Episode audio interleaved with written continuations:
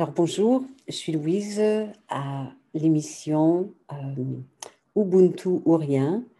Euh, alors euh, je vous présente Dunette qui va nous parler de Ubuntu et, et, nous donner la petite explication, son explication à lui de ce qu'est Ubuntu. Moi je vous avais déjà expliqué dans ma toute première émission que Ubuntu c'est un mot africain qui veut dire, juste en quelques mots, je suis parce que nous sommes.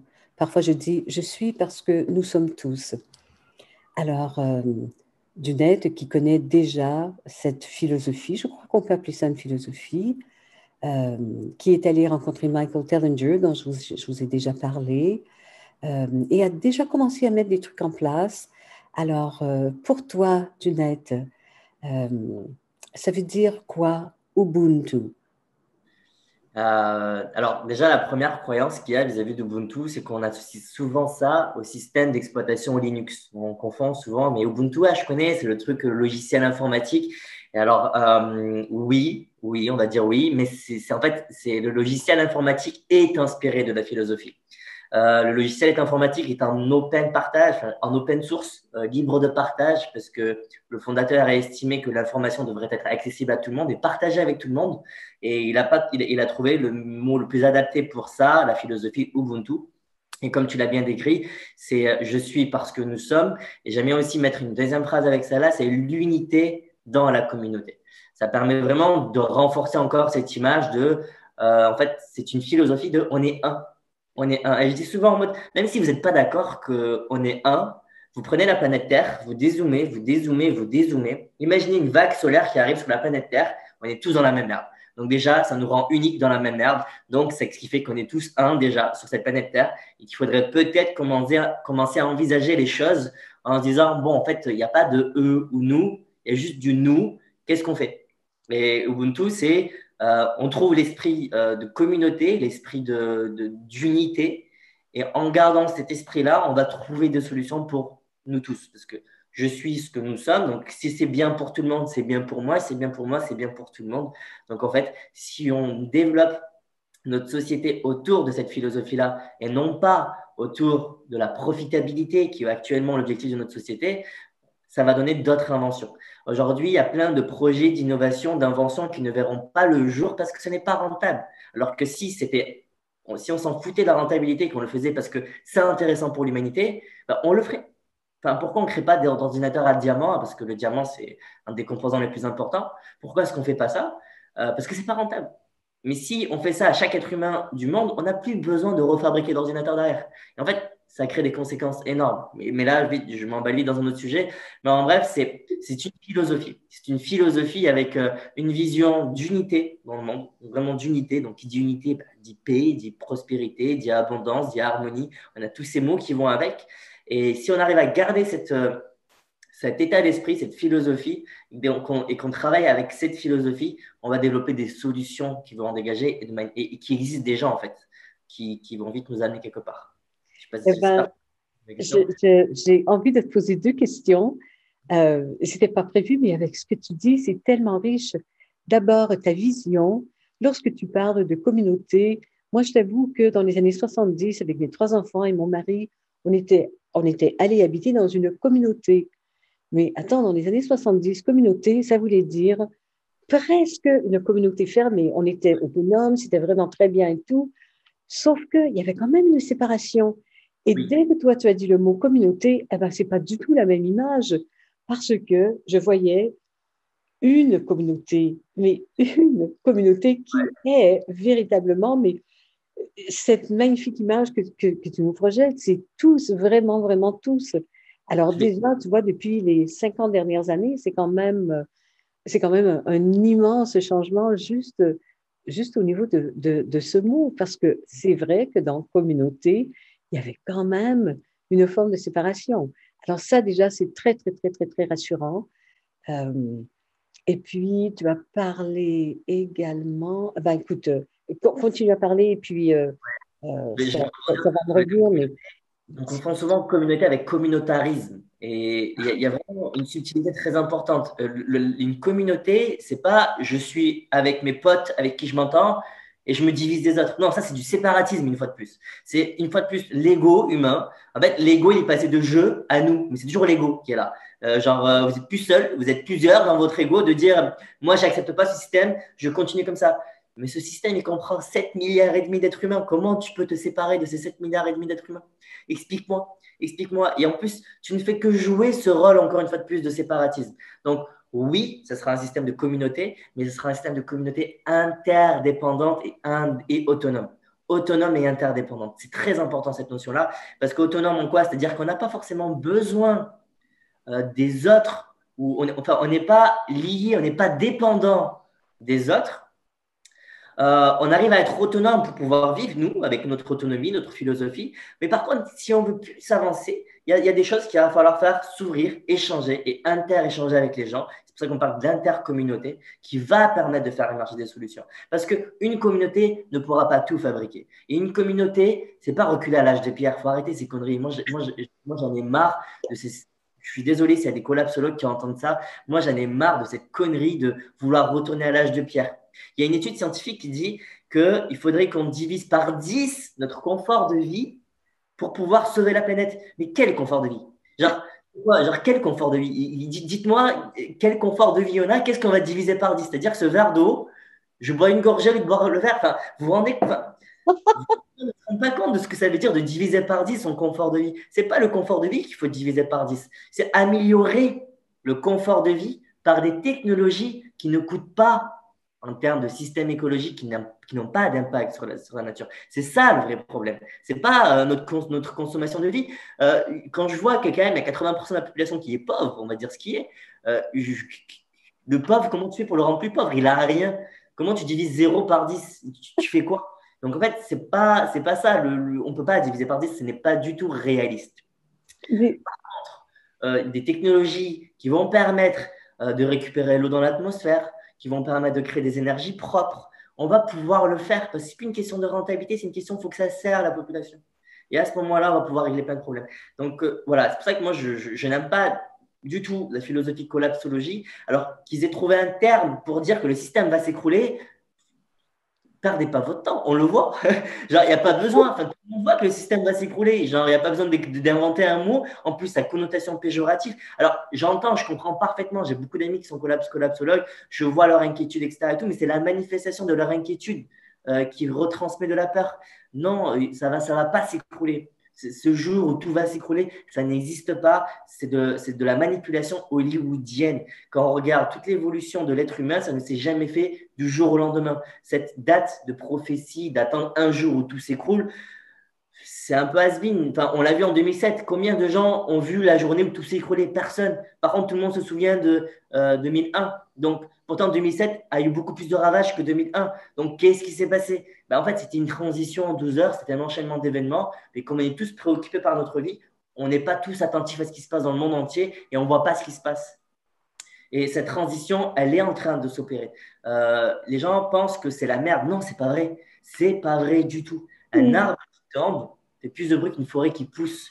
Les médias, ils filment l'arbre qui tombe, ils, enregistrent le son, ils en font un remix, ils le font diffuser partout. C'est exactement ce qui se passe. Alors que la forêt qui pousse, personne n'en parle. Personne n'en parle de la forêt qui pousse. On a à peu près plus de. Déjà, il y a 10 ans, il y avait un million d'associations qui prenaient des initiatives pour régler les problèmes de notre société. Un million. C'était il y a 10 ans, en 2008, enfin même plus, 13 ans. Imaginez aujourd'hui le nombre d'associations. et, pour moi, mathématiquement et statistiquement, quand je regarde la courbe d'évolution euh, du nombre d'entrepreneurs, du nombre d'associations, du nombre d'inventions, du nombre d'initiatives, et Internet, comment ça connecte ces choses-là entre elles, entre eux, ben, en fait, on est au point culminant de la société. On est, là, ça se passe là, sous nos yeux. Au moment où je dis cette vidéo, il y a plein d'inventions. Vous imaginez même pas. J'ai une liste d'inventions, j'ai une liste d'entreprises dans mes contacts. Je m'amuse à mettre pour le fun des entreprises en contact entre elles pour dire, mais vous vous rendez pas compte qu'à vous deux, vous pouvez créer un truc génial. Et, ça, c'est là. C'est là, ça existe. Ça existe même depuis des dizaines d'années, hein, la plupart des solutions. Mais Internet, ça a cette force de nous mettre en connexion et que c'est inarrêtable ce qui est en train de se produire. Il y a un momentum qu'on ne peut plus arrêter. Le momentum est là. C'est, en fait la question, c'est est-ce que vous décidez d'ouvrir les yeux ou vous prendre en pleine face au momentum? Parce que là, ce qu'on vous fait, c'est pas, on ne vous informe pas, on n'est pas en train de vous partager un monde utopique. On est en train de vous dire, c'est là, c'est en train d'arriver, les gars.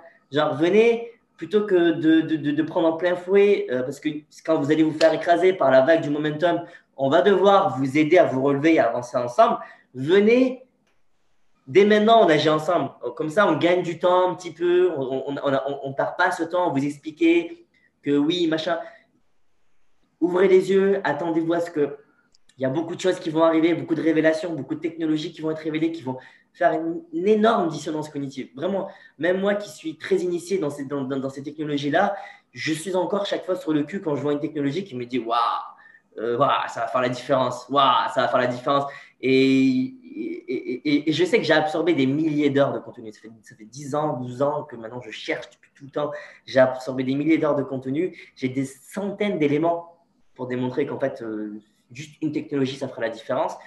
Et, tout ce que je peux en dire, parce que je peux montrer autant que je veux les technologies, les preuves que les choses vont aller mieux. Les gens, en fait, tout ce qu'ils veulent, c'est un résultat immédiat, concret qui améliore leur quotidien. Et ça, c'est un autre. Un tout petit peu avec ça, améliorer le quotidien, avec tout ce que tu connais, tout ce que tu nous partages.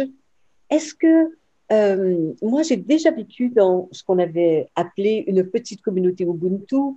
C'est quelque chose qui n'a dans, dans, le temps, mais, mais qui n'a pas survécu pour des tas de raisons. Est-ce que toi, tu as une vision pour ça? Quand on parle d'une société Ubuntu, est-ce que tu vois ça vraiment, mais vraiment, vraiment d'une aide planétaire? Ou est-ce que tu vois ça commencer par des petites bulles ici et là? Ou c'est quoi vraiment ta vision par rapport à Ubuntu? Euh, puisque on dit que c'est une société, c'est un style de vie et c'est un grand changement. On a besoin de faire un 180 degrés, euh, c'est quelque chose. Alors, comment tu le vois ça sur la Terre maintenant en janvier 2021 Alors, c'est une question très intéressante. Un, je suis à complexe à répondre euh, parce que je ne peux pas avoir la réponse détaillée à, cette question-là, mais je peux essayer de l'illustrer avec un truc très simple. Et on va utiliser la fleur de vie pour l'illustrer. Et en fait, on va imaginer la fleur de vie en 3D. Et en fait, ce qui se passe, c'est que on garde la fleur de vie d'un côté et je vais essayer de parler un petit peu de la perception personnelle euh, de l'environnement. Euh, on perçoit à peu près 3 millions d'informations à la seconde. Ça, c'est le subconscient. donc, à chaque seconde, on a 3 millions de façons de voir le monde. Donc, déjà, ça, ça change beaucoup de choses. 3 millions de façons de voir le monde à chaque seconde. Euh, ce qui va se passer, c'est qu'on percevra tous autour de nous ce à quoi on est paramétré à voir. Euh, et en fait, donc, on va tous rejoindre une communauté ou on va tous rejoindre une cause en aspiration avec nos valeurs. Et, ça va se réharmoniser, s'autoréguler automatiquement comme une forme de fleur de vie. Ce ne sera pas exactement euh, comme une fleur de vie sur une carte à la France où les villages sont comme ça. Mais si on devoir euh, d'illustrer la fleur de vie où il y a ces euh, cercles partout, il y a aussi ces cercles qui se croisent, qui font les connexions entre eux. Donc, il va y avoir un cercle A, un cercle B. Le cercle A et le cercle B sont super bien organisés. Il y a un cercle C où le cercle A et le cercle C s'entendent bien, le cercle B et le cercle C s'entendent bien. En fait, ça fait une harmonie entre les trois. Et ça, ça va aller dans tous les sens comme ça. Tout ne sera pas Ubuntu mais, la ce sera quasiment une fleur de vie. Donc la fleur de vie, c'est encore même, ça, transcende même Ubuntu, hein, j'ai envie de dire. Euh, c'est qu'il y aura des communautés, autant il y aura des, communautés qui voudront encore, juste pour le fun, essayer encore de continuer le capitalisme à petite échelle, comme une sorte de jeu de société, euh, réalité augmentée. Euh, genre, genre, il y aura peut-être encore des gens qui garderont des faux euros euh, des billets qui ne vaudront plus rien, mais comme des billets de Monopoly. Il y aura de tout en fait. Il y aura vraiment de tout et de n'importe quoi. Euh, beaucoup de n'importe quoi, mais pas des n'importe quoi qui vont poser des, problèmes et des n'importe quoi parce que c'est fun, parce qu'on va se lâcher. Il y aura des gens qui vont créer des. Moi, je vois bien des gens qui vont s'amuser à créer des chasseurs de papillons euh, juste pour le fun. Enfin, ils vont prendre le papillon, le, regarder, il y en, aura 200 pour essayer de, ramener les papillons, prendre la plus belle photo. Enfin, en fait, on aura tellement euh, réussi à transcender ces problématiques quotidiennes et, notre problème, il est vraiment surtout énergétique, hein, j'insiste là-dessus, énergétique et technologique. Une fois qu'on règle ce problème, en fait, on se rendra compte qu'il y a 87% de nos problèmes qui disparaissent, 87% des métiers qui servent à rien, et on arrivera vite à quelque chose de différent. Donc aujourd'hui, est-ce que tout sera Ubuntu? Non, je ne pense pas. On peut dire, mais on, mais on aura cette fusion où tout sera unité, donc, dans ce cas-là, on peut dire oui, finalement, ça sera Ubuntu. Mais l'organisation, l'harmonie sera comment? Ça sera en fleur de vie. Il y aura des cercles où on les prend, on les compare, il n'aura rien de similaire, rien de ressemblant, rien de semblable. Il y aura peut-être un cercle qui va vouloir continuer à pratiquer le soufisme dans l'islam, d'autres qui vont vouloir pratiquer la kabbale dans, le judaïsme. Et en fait, ils pourront très bien euh, travailler ensemble, très bien en harmonie, ça ne se dérange pas, ça fonctionne en autonomie, euh, chacun respecte la dignité d'autrui, il n'y a pas de guerre, il n'y a pas de violence, tout le monde a la dignité de vivre indécemment, c'est-à-dire de vivre correctement, de manger à sa faim, d'avoir accès aux soins, d'avoir accès à l'énergie, d'avoir accès au minimum qui permet d'avoir une dignité humaine. Et euh, on y arrive, c'est une question d'années, hein. ce n'est pas une question de 30, 50 ans, hein. je, ne crois pas du tout à ça, c'est une question de quelques années, vraiment une question de quelques années. Tout à fait. Et tu as un petit peu parlé d'argent, euh, peut-être qu'on n'en parlera pas davantage aujourd'hui, mais est-ce que tu accepterais de revenir pour parler uniquement de cet aspect, l'argent tel qu'on le connaît maintenant et comment on le verrait dans une société Ubuntu. Euh, parce que je pense que c'est super important. Et puis, je vais quand même te poser une autre question et c'est par rapport euh, au livre de Michael, euh, Michael Tellinger, qui est en Afrique du Sud et qui a écrit un livre absolument magnifique qui remonte, qui commence à dater un peu maintenant. et puis, ta contribution là-dedans, toi d'abord, tu es allé en Afrique du Sud rencontrer Michael. Euh, et puis, euh, tu es revenu avec ce livre. Et puis, dis-nous un petit peu ce que tu as fait de ce livre en anglais. Euh, alors, en fait, moi, déjà, ça fait des années que je m'intéresse à la société. Donc, j'avais quand même scruté tous les systèmes. J'ai fréquenté les milieux de gauche comme les milieux de droite, comme d'extrême gauche, d'extrême droite. Je suis vraiment allé voir partout pour essayer de trouver une solution à notre société. J'avais une, une, une, utopie. C'est que si tout le monde se faisait confiance, il n'y aurait plus de problème. Mais euh, c'est pas réaliste parce que c'est impossible à le mettre en place. C'est impossible à le mettre en place. Donc, euh, c'était une bribe d'idées, puis d'autres bribes d'idées, puis d'autres bribes d'idées. un jour, je m'intéressais aux constellations, je m'intéressais au système de Pléiades, donc pas rentrer dans les détails. Et puis, je tombe sur une vidéo par hasard, par hasard, euh, de Corey Good et, et Michael Tellinger. Donc, je cherchais un truc spécifique la vidéo dure 40 minutes, ils en parlent que 30 secondes de ce que je recherchais. Et en fait, je regarde les 39 autres minutes et demie où je vois Michael avec son élocution qui est géniale. Et, je n'avais absolument rien compris de, quoi il parlait réellement. Mais ce que j'avais compris, c'est que je tenais un truc. Genre en mode, en général, quand on a une intuition, on sent un petit canal de fil qui nous traverse. Là, j'ai senti vraiment l'autoroute qui me traversait en mode, waouh, faut vraiment que je lise ce livre. Le soir même, j'ai téléchargé, j'ai réussi à trouver le PDF en anglais. Je l'ai lu, je l'ai relu. J'ai commencé à avoir plein de questions, j'ai commencé à pas mal scruter. Je voulais poser des questions à Michael, des questions très techniques, et puis je n'ai pas réussi à l'avoir. J'ai pris mon billet d'avion, je suis parti le voir. Donc, et je suis quelqu'un de très pragmatique. À un moment donné, si je veux un truc, on y va. On, cherche, on teste, on y va. C'est pas grave, au pire, j'aurais fait un voyage. J'avais pris son tour, en fait, parce que c'est le seul moyen que j'avais trouvé de passer 10 jours avec lui. Je suis bon, ben, je vais payer son tour. Euh, j'y vais, j'ai passé 10 jours extraordinaires avec Simi Rosmanagic aussi d'ailleurs, et des tas d'autres personnes qui, qui étaient part du voyage. On a, des choses assez incroyables. Et, euh, et, donc, je suis parti le voir et, et donc, je, je dis, oui, voilà, Michael, j'ai quelques petites questions techniques à poser.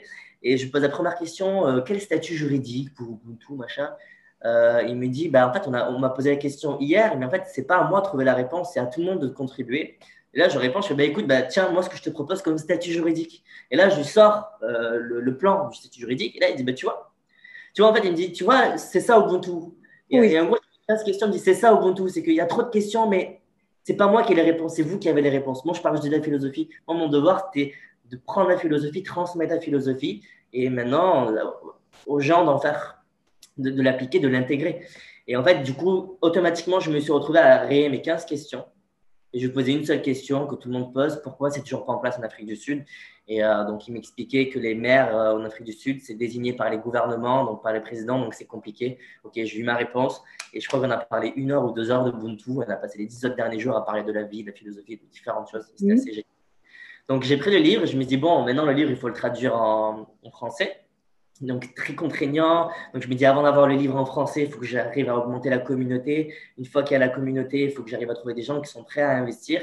Et, mais faut brasser. Moi, j'ai une statistique, c'est qu'il y aura sur 1000 personnes, il y aura un leader. Quand je parle d'un leader, un fédérateur, un, un, mec qui va prendre l'initiative, c'est que faut que je présente à 1000 personnes. Sur 1000 personnes, il y aura une personne comme moi qui va s'approprier le truc et qui, qui va vouloir faire un je me dis, des gens comme moi, il y en a plein à foison. Donc, euh, je vais commencer par trouver des gens comme moi au début stratégiquement parce que ce sera des effets de levier. Et par chance, j'ai eu des personnes comme Thibaut, comme Teddy, donc dans l'équipe Sandrine, qui ont rejoint. Il y a d'autres personnes aussi, hein, et, pas mal de gens, des gens qui viennent ponctuellement, qui partent, qui reviennent, mais qui sont toujours présents de, près ou de loin. Mais il y a eu la contribution de, de, de, Thibaut qui nous a apporté un outil qui nous a permis de traduire le livre en 10 jours avec quatre, avec quatre personnes. Et là, voilà, ça a été vraiment euh, ça, a, ça, a, permis de voir en fait que bah, la traduction d'un livre, ça coûte au minimum 400 000 euros. Au pire, tu prends 10% sur chaque vente. Et il faut, enfin, c'est très complexe. Et là, en 10 jours, euh, enfin, en 10 jours, donc c'est pas 10 jours de travail. Hein. C'est entre le moment où on a commencé et le moment où le livre était terminé, ça a eu 10 jours de travail, en gros, des 4. Et le livre était sorti. Et là, j'ai vu vraiment la force que ça pouvait donner au Ubuntu, rien qu'avec ça. Euh, D'ailleurs, il y a eu le site internet qui est sorti. Donc, euh, donc qui est sorti en français, une, une, une, belle version qui a vraiment séduit Michael et, et Travis aussi. Et en fait, euh, enfin, on s'est rendu compte, donc là, j'ai un petit peu introduit l'équipe aussi. Donc euh, voilà, il y a eu ce feeling avec Michael. C'est la raison pour laquelle aussi je suis allé en Afrique du Sud. C'est comme ça que j'en suis arrivé à, à, découvrir Ubuntu. C'est pas ce que je fais à temps plein, hein, qu'on soit clair là-dessus. C'est pas ce qui me fait vivre du tout. Enfin, c'est ce qui me fait vivre en termes d'énergie. Je veux dire, ça oui, c'est clair ça qui me fait vivre. Euh, du tout, ça fait vivre à ce niveau-là. Mais euh, financièrement, c'est pas ça qui me fait vivre. Euh, mais c'est pas grave. C'est pas, je fais pas ça pour l'argent du tout, qu'on soit clair. Euh, j'aimerais juste voir que j'aimerais bien que ça, émerge quelque part, au moins, au moins dans un seul village. Euh, mais on s'est rendu compte qu'il y a d'autres priorités avant de faire émerger, sur lesquelles on doit travailler. Et on est en train de travailler là-dessus. Donc on avance comme on peut, mais on avance. Ben, je voudrais m'arrêter un petit peu sur ça. On, est en train de travailler là-dessus. Parce que d'abord, pour le village, moi, je l'ai vécu, je connaissais bien le maire et tout, et je l'ai même invité euh, pour, euh, pour être interviewé, bon voilà, dans cette chronique. Et j'ai eu la grande surprise, je crois que je t'avais dit sa réponse, et c'est qu'il a dit euh, Merci d'avoir pensé à moi, mais je crois personnellement que Ubuntu, ça ne se fera jamais dans ce pays. Alors, alors que, tu vois, je parle du premier maire sur la planète qui est parlé de Ubuntu à son conseil. Son conseil a approuvé. Et là, après euh, deux ans et demi, euh, je me suis dit, ou bien il a abandonné, ou bien on lui a dit, tu ne parles pas de ça au Canada. Parce qu'en politique, il se redirige plus vers le provincial que le municipal maintenant. Il n'y a pas de plan. On n'en pas parlé davantage, mais cette petite communauté qui avait été créée à North Frontenac en Ontario. Euh, c'est, la page, elle, est vraiment tournée, c'est éteint maintenant. Il y, a, un problème sérieux vis-à-vis de, ce type de situation, c'est qu'il n'y a pas de plan, il n'y a pas de feuille de route concret, euh, une stratégie euh, capitalistique. Vraiment, j'insiste là-dessus. on est dans un système capitaliste. On est conditionné. C'est-à-dire qu'il il y a des codes, on a été conditionné, ça fonctionne comme ça. Ça ne sert à rien de lutter contre ça. Ça fait partie de ça. Il faut l'accepter, le faire évoluer vers une direction qui est saine pour nous et pour l'environnement et pour nous tous, pour tout le vivant dans le monde. Et, c'est comme ça qu'il faut le voir. Aujourd'hui, euh, Ubuntu, moi, moi pour expliquer simplement Ubuntu, quand j'explique en deux phrases, Ubuntu, le, donc le contributionnisme principalement aussi, parce que c'est surtout le contributionnisme, euh, c'est que par rapport à une entreprise du système capitaliste, il y a deux différences majeures qui font la grosse différence. C'est que premièrement, il y a une main-d'œuvre gratuite grâce à la contribution des gens. Et deuxièmement, c'est que les actionnaires, c'est tout le monde. C'est que c'est pas l'argent va pas en haut, l'argent reste en bas. Et ça, c'est la deuxième différence majeure. Donc, mais finalement, ça reste des boîtes. Ça reste des boîtes où il y a des budgets, ça reste des boîtes où il y a des matières premières, ça reste des boîtes où il y a une stratégie de communication, marketing. Je suis désolé, il y a des outils de marketing qui marchent. Arrêtons de réinventer le marketing. Euh, le marketing, ça fonctionne. Euh, juste que le but, c'est de vendre. Là, l'objectif, on doit vendre l'idée. Je suis désolé. Euh, je vais prendre peut-être un exemple, une allégorie. Quand on drague quelqu'un, quand on s'amuse à draguer quelqu'un, on se vend. On a plein de défauts, on le sait, on est conscient qu'on a plein de défauts. Mais on est obligé de se vendre. Tu vas pas commencer quelqu'un en lui disant tes défauts. Ça ne marche pas comme ça. Tu apprends à les connaître avec le temps. tout, c'est pareil. On essaie de vendre. Quand les gens disent Ouais, mais c'est tout beau, c'est tout rose. Ben oui, heureusement. Je vais pas te vendre un truc morose. Tu viendras pas. Donc, euh, laisse-moi te vendre un bon truc. Mais au pire des cas, tu verras qu'en fait, même tes trucs moroses, on y arrive à y répondre à ces questions-là. Hmm. Donc, le vrai problème de ces maires-là, et c'est pour ça qu'on travaille là-dessus, c'est le manque concret de solutions et de business plan. On ne démarre pas une entreprise avec une philosophie, on démarre une, entreprise en répondant à un besoin de la communauté. Donc, c'était déjà la question, c'était quoi le besoin de la communauté de ce maire? C'était quoi le hmm. premier besoin? Parce que si, admettons, l'électricité coûte cher parce qu'il fait très froid là-bas, régler ce problème de chauffage.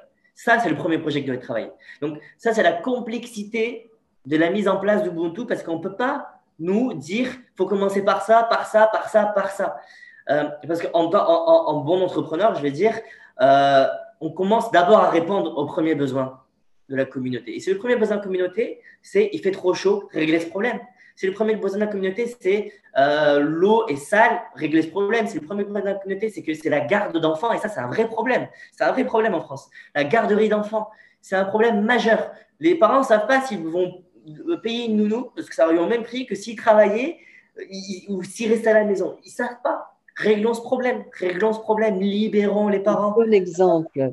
Donnons, donnons aux enfants ce moment de répit. Euh, il y a des tas de possibilités. Donc, donc, c'est ça que nous, on a décidé non pas de faire des business plans détaillés, parce qu'on ne peut pas. Donc, on se positionne en tant que consultant sur des villages qui veulent le mettre en place. On sera consultant pour eux pour essayer de faire des Oui.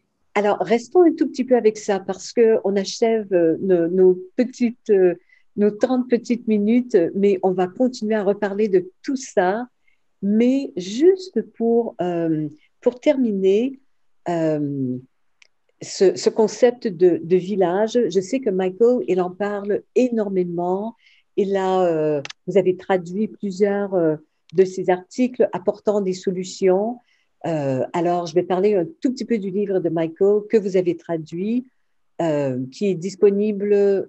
Moi, je l'ai acheté en français. Je l'avais déjà en anglais, bien sûr, mais je l'ai acheté en français en format Kindle mais je sais que les personnes à qui j'en ai parlé ont, acheté de leur libraire, mais en format papier. Euh, et le titre, c'est simplement Ubuntu Contributionnisme. Et le tien, il sera publié en e-book ou, euh, ou en format papier et En fait, aujourd'hui, grâce aux technologies, une fois de plus, Ubuntu, hein, la philosophie, c'est que donc, au début, il n'y avait que Amazon Prime qui proposait ça. Donc, désolé pour ceux qui boycottent Amazon et qu'ils euh, doivent passer par Amazon pour acheter les vidéos Michael on n'a pas la maîtrise totale là-dessus.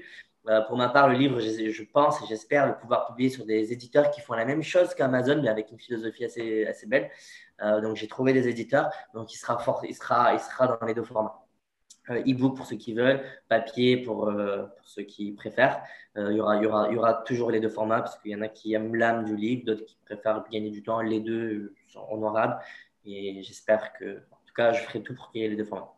OK. Et ton livre ainsi que celui de Michael, pour l'instant, moi, ce sont les seules ressources que, que vraiment je, peux recommander.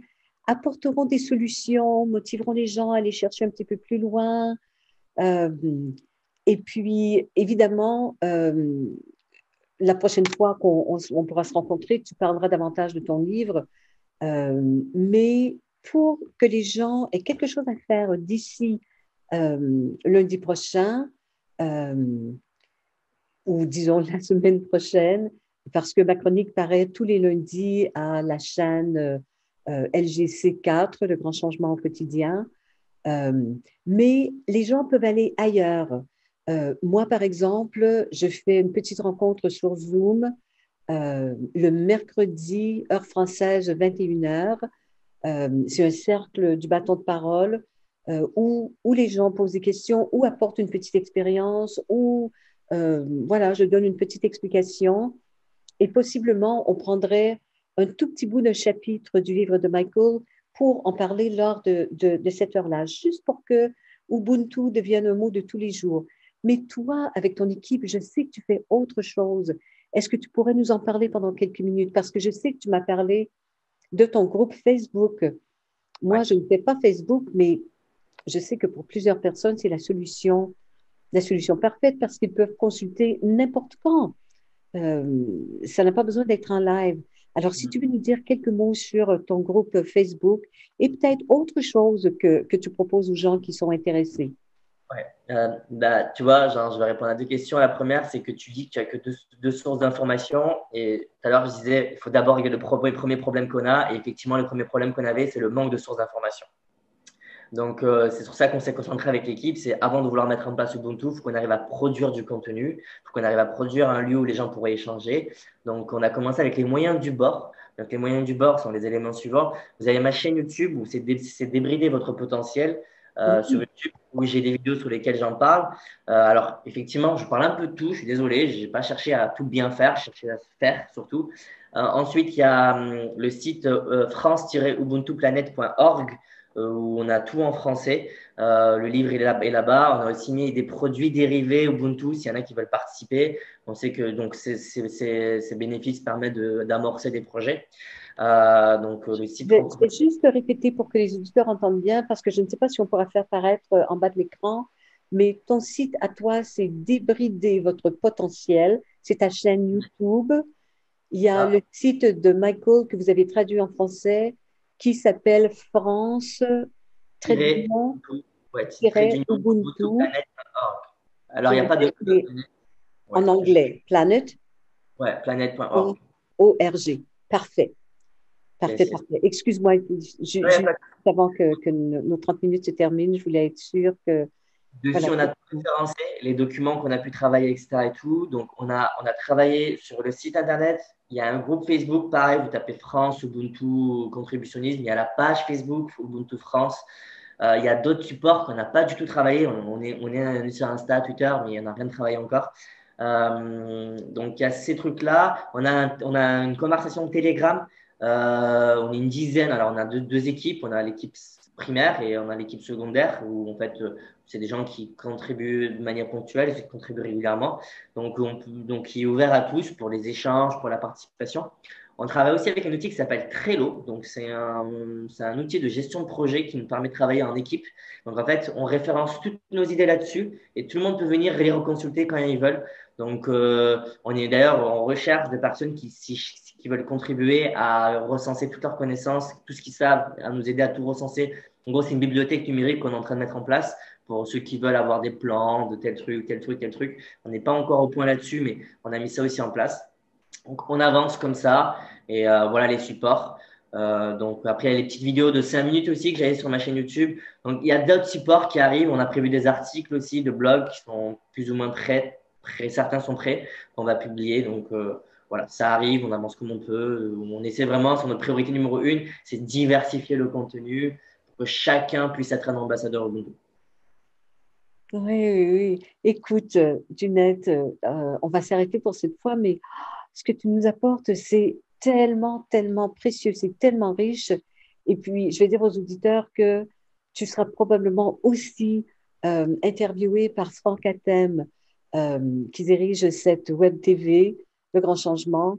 Alors, tu auras l'occasion d'apporter encore plus de tout ce que tu offres et tout ce que tu fais. Moi, personnellement, euh, je t'ai rencontré sur Débrider votre potentiel. C'était un coup de foudre en une seconde. Euh, et je sais que tu as tellement, tellement, tellement, tellement à partager. Alors, merci, merci. Je sais que tu le fais vraiment avec cette attitude de Ubuntu. Je suis parce que nous sommes. C'est vrai que tu es un homme d'affaires et que tu vis pas une vie en parallèle, mais on est dans une société où, pour l'instant, c'est clair que euh, voilà, c'est. c'est... sur terre, comme je dis, j'essaie de garder les deux. mais exactement, exactement.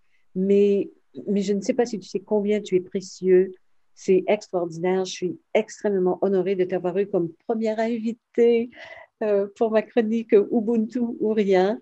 Euh, alors, merci, merci, euh, Junette. Et puis, c'est clair que si les gens vont sur ton site, ils auront tes coordonnées, s'ils veulent t'écrire, voilà, ou tu veux donner ton, ton email, c'est comme tu veux. Ouais, c'est, bah, il y a l'adresse mail Ubuntu sur notre site. Euh, donc c'était dit qui est euh, Thibaut qui est dessus, pardon, moi ici. Alors je reçois pas automatiquement parce que je crois que j'ai 14-15 adresses mail, donc je, ne reçois pas tout automatiquement. Euh, mais chaque fois que Thibaut, il y a un truc important, ben, c'est Thibaut qui m'a mis en relation avec toi. C'est chaque fois il m'informe. Donc il est vraiment merci d'ailleurs beaucoup à Thibaut parce que c'est vraiment un énorme contributeur vraiment avancer la philosophie, euh, avec Teddy aussi qui est vraiment toujours présent. On a d'autres personnes aussi. Donc euh, voilà, l'équipe s'agrandit petit à petit. On a Mathieu qui nous a rejoint dernièrement. Donc on a vraiment de plus en plus. En fait, vraiment, euh, ce qui est génial avec Internet, c'est qu'on a fait une fois le travail et derrière, ça se fait automatiquement. Les gens rejoignent automatiquement. Et c'est notre priorité numéro une, c'est créer un maximum de contenu pour essayer d'un momentum opérer. Magnifique. Eh ben, merci, merci, merci, merci à, euh, voilà, Franck Atem qui dirige SGC4, euh, à Michel Morin, euh, la Web TV, Le Grand Changement. et puis, Junette, un merci absolument immense d'avoir donné de ton temps. C'est à toi de prendre ce temps aussi, hein, parce que c'est tout aussi important pour moi d'avoir des gens qui veulent poser des questions. Hein. Ça, ça, me donne autant de clarté pour moi aussi, ça me permet aussi de, ça me rappelle aussi ce qu'il y a de bien. exactement, exactement.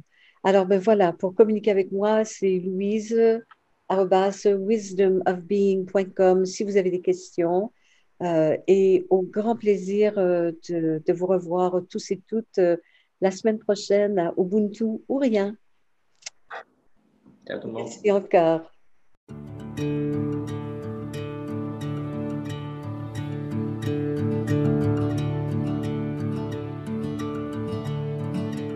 Bonjour Céline.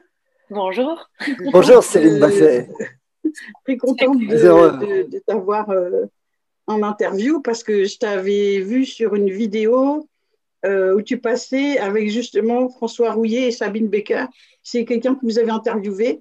Et euh, ah là là, j'étais scotchée de voir que une toute jeune femme comme ça puisse avoir autant de solidité dans la tête. Merci. que tu as déposé un brevet, tout ça. Je dis, mais elle est formidable. Donc, il fallait vraiment qu'on te, te, parle. Donc, en fait, on ne se connaît pas. Et avec Franck, on s'est dit, euh, il faut qu'on fasse quelque chose. Comment t'en es arrivé là, euh, finalement? Ton parcours, c'est quoi? Parce que tu, ouais, tu fais toute jeune, là, pour être aussi mature. Ah, mais non, j'ai 38 ans quand même. Oh, quand même, j'attends la. Oh là là là là pour l'instant, oui, j'ai 38 ans, l'année prochaine, j'en ai 39, enfin bref. Euh, comment j'en suis arrivée là? Alors, pour faire simple, alors déjà, mes parents étaient euh, militaires, donc c'est marrant. Euh, donc moi, je suis fille d'immigrés russes déjà, donc on a connu une immigration en France pour fuir le bordel qu'il y avait en Russie, puis en Pologne pendant la Deuxième Guerre mondiale. Ensuite, on a immigré en France. Après, on, on vient vraiment d'un milieu très modeste, puisque bah, on a toujours grandi dans des zones euh, dites euh, de cité. Tu sais, à un moment en France, dans les années 80, ils mettaient les, alors, euh, les Slaves avec les Slaves, les populations africaines avec les populations africaines. bref, voilà. Donc, nous, on a grandi dans, dans ce contexte-là, un peu très clivé, très, très, très humble. et puis, donc, je suis née en France. Et euh, à partir de là, en fait, vu que mon père était militaire, eh bien, j'ai toujours voyagé. En fait, je suis ancrée dans le voyage. C'est assez marrant. Donc, j'ai passé plusieurs années de ma vie en Afrique, euh, entre mes 6 ans et mes 10 ans, au Niger, à Niamey. Après, bah, de fil en aiguille, je suis allée au Québec aussi. Euh, j'ai été à l'université Laval pendant six mois. Mais franchement, avec tout mon amour que j'ai pour le Québec, mais il faisait trop froid pour moi. Donc, je suis repartie au bout de six mois de Québec à la France. Après, après, j'ai fait mes études donc euh, à Paris 5 et à Lille 3. Et donc, j'ai un master recherche en, dans les sciences humaines et sociales à la base, donc tout ce qui est psychologie cognitive, neuropsychologie et neurosciences. Donc, ça, c'était ma spécificité. J'ai fait mon mémoire. Et puis après, euh, quand j'ai vu le bordel que c'était euh, pour travailler dans le CNRS, c'est-à-dire qu'au bout d'un moment, faire de la recherche, ça fait quoi? Faire de la recherche, ça consiste à chercher de l'argent et des financements. Donc ça, c'était pas très sexy pour moi. Donc après, je suis partie il y a un moment bah, aux États-Unis. J'ai été aussi moi-même militaire en France, euh, donc j'ai servi euh, les réserves de la gendarmerie nationale pendant euh, pas mal d'années, au moins jusqu'à 2013 tout en étant à l'étranger. Donc, j'ai un drôle de parcours, effectivement, plein de choses qui ne sont pas en lien, mais qui m'ont donné et doté de beaucoup d'outils, et notamment le voyage, l'armée et euh, ce diplôme euh, qui me permet d'avoir une méthodologie euh, qui permet, si tu veux, d'être quand même assez ordonnée dans mes recherches. Mhm. Et, donc, me voilà aux États-Unis. Aux États-Unis, je tombe malade. j'ai une infection au candidat albicans qui me ravage mon système immunitaire. Et donc, je suis partie du microbiote intestinal pour revenir au microbiote du sol. Donc, il a fait que, je, que j'incarne cette maladie qui m'a fait par 35 kilos. Je paraissais beaucoup plus vieille. J'avais vraiment, enfin, c'était vraiment l'horreur, quoi, d'être, d'avoir cette infection au candidat albican. Tout le monde sait ce que c'est le candidat albican Oui, oui, moi je sais. Les gens qui nous écoutent, peut-être pas. Ah oui, bah vas-y, vas-y, vas-y. L'infection au candidat albican, donc tout le monde abrite dans son microbiote intestinal plein de micro-organismes, des champignons. C'est très vivant là-dedans et c'est grâce à tous ces micro-organismes qu'on est euh, en bonne santé, qu'on a de la vitamine D, qu'on a de la vitamine C et que tout se passe bien. Et euh, moi, j'ai perdu cette flore en fait. Ça s'est détruit parce que bah, un régime alimentaire déjà qui était basé à base de viande et de lait. Donc aujourd'hui, je suis, je suis bon, bah, il n'y a plus de ça dans ma vie. et euh, beaucoup d'antibiotiques, donc d'antibiotiques, anti-vie, anti-bactéries. Et donc, j'ai eu euh, voilà, euh, ce champignon qui, s'appelle le Candida albicans qui a envahi mon système digestif et pas que. On en a retrouvé dans mes poumons, on en a retrouvé dans mon sang. Donc, j'étais vraiment hautement contaminée et je, faisais, voilà, je faisais 42 kilos, j'allais 20 fois aux toilettes. Je ne gardais plus rien, j'étais en train de mourir en gros, quoi. Vraiment. Bah oui? Pouvais plus rien manger. Alors les femmes adoraient ça parce qu'elles trouvaient ça rigolo. Elles me fait, tu manges 9 à 10 fois par jour et tu prends pas un kilo, comment tu fais? J'ai bienvenue dans ma vie. Et donc à partir de là, ben là j'étais en Asie. Et à partir de là, il y a eu toute une réflexion où, euh, où euh, j'avais déjà commencé à mettre les mains dans le sol à la suite d'un changement de vie. Mais là, cette maladie a vraiment euh, attiré mon attention sur mais qu'est-ce qui fait que je sois aussi malade comme ça? Et donc, quand j'ai regardé ce que je mangeais, j'ai regardé où ça poussait, et après, j'ai regardé comment ça poussait, et après, j'ai regardé, mais qu'est-ce qui se passe dans le sol? Et là, j'ai vu cette, ce parallèle. C'est pour ça que je dis souvent que le sol, c'est un énorme intestin sur mmh. lequel on marche. Ou je le compare à une matrice d'un endomètre euh, pour les femmes, parce que c'est, il y a une couche de fertilité, hein, comme on a dans l'endomètre, dans, l'utérus, euh, dans lequel se fait la nidification pour qu'on fasse des bébés humains ou des bébés chats ou etc. Et dans le sol, c'est la même chose. Et donc, si on touche à cet endomètre ou à cette paroi intestinale, eh bien, on ne digère plus. Et quand on ne digère plus, eh bien, on n'assimile plus les nutriments. Et eh bien, donc là, on tombe malade. Et donc, en fait, j'ai compris ce cercle-là de partir de ma propre maladie, de mon microbiote intestinal pour revenir à ça. Et à partir de là, j'ai complètement changé de vie. Voilà. tout a un sens. Hein. Moi, je le dis tous les jours, tout a un sens, même la maladie, parce qu'on va se plaindre, mais en fin de compte, tout est, tout est positif, tout est à prendre d'une, d'une manière euh, positive.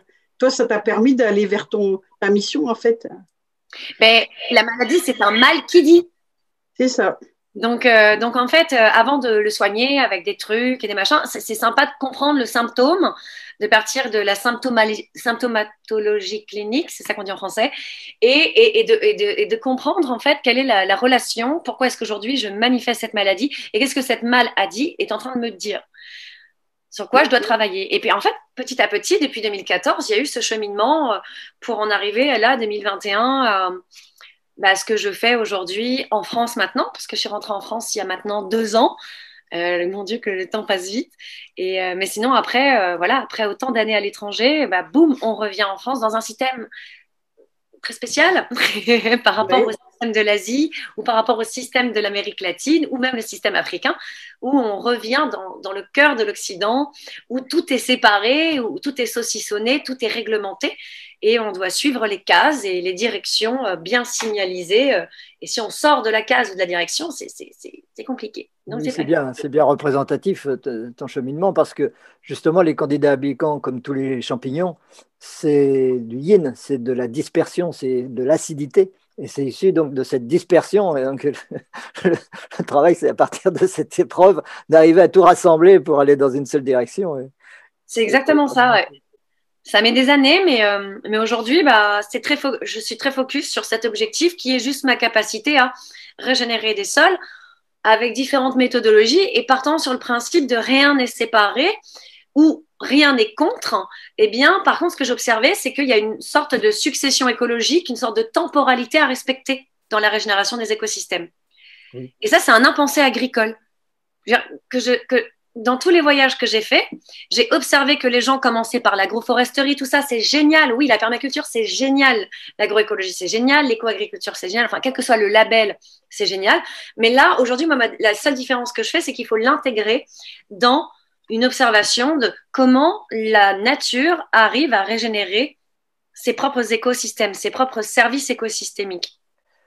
Et tu as raison de faire le, lien avec l'intestin parce que c'est bien une acidification des sols à cause des produits chimiques et à cause de, comme les antibiotiques d'ailleurs, ça acidifie l'intestin et ça empêche le, travail de se faire. Et pour les sols, c'est aussi euh, cet apport extérieur de, produits chimiques qui, qui produit cette acidité, qui les rend stériles. Alors, c'est pas trop l'acidité qui rend stérile, puisque le sol, il y a déjà il y a des sols et euh, il faut un pH assez acide, en fait, pour que les plantes, les racines des plantes puissent absorber. Donc, on observe. Oui, jusqu'à un certain point. Hein? Oui, jusqu'à un certain point. oui, après, si tu as un pH à 3, c'est un problème. de, de, produits chimiques. bah, L'excès de produits chimiques, c'est qu'il vient ajouter de hand balance, de, du déséquilibre. Il vient euh, rompre la chaîne du vivant. Donc, par exemple, quand tu vas mettre euh, du euh, NH3 ou NH4NO3, déjà ce truc-là, tu sais, cette espèce d'intrant, d'engrais qui a explosé à Beyrouth. Oui.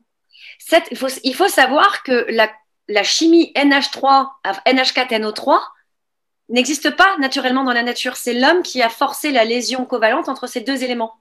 C'est pour ça qu'elle est instable. Et c'est pour ça qu'elle est euh, tellement instable que ça a explosé à Beyrouth.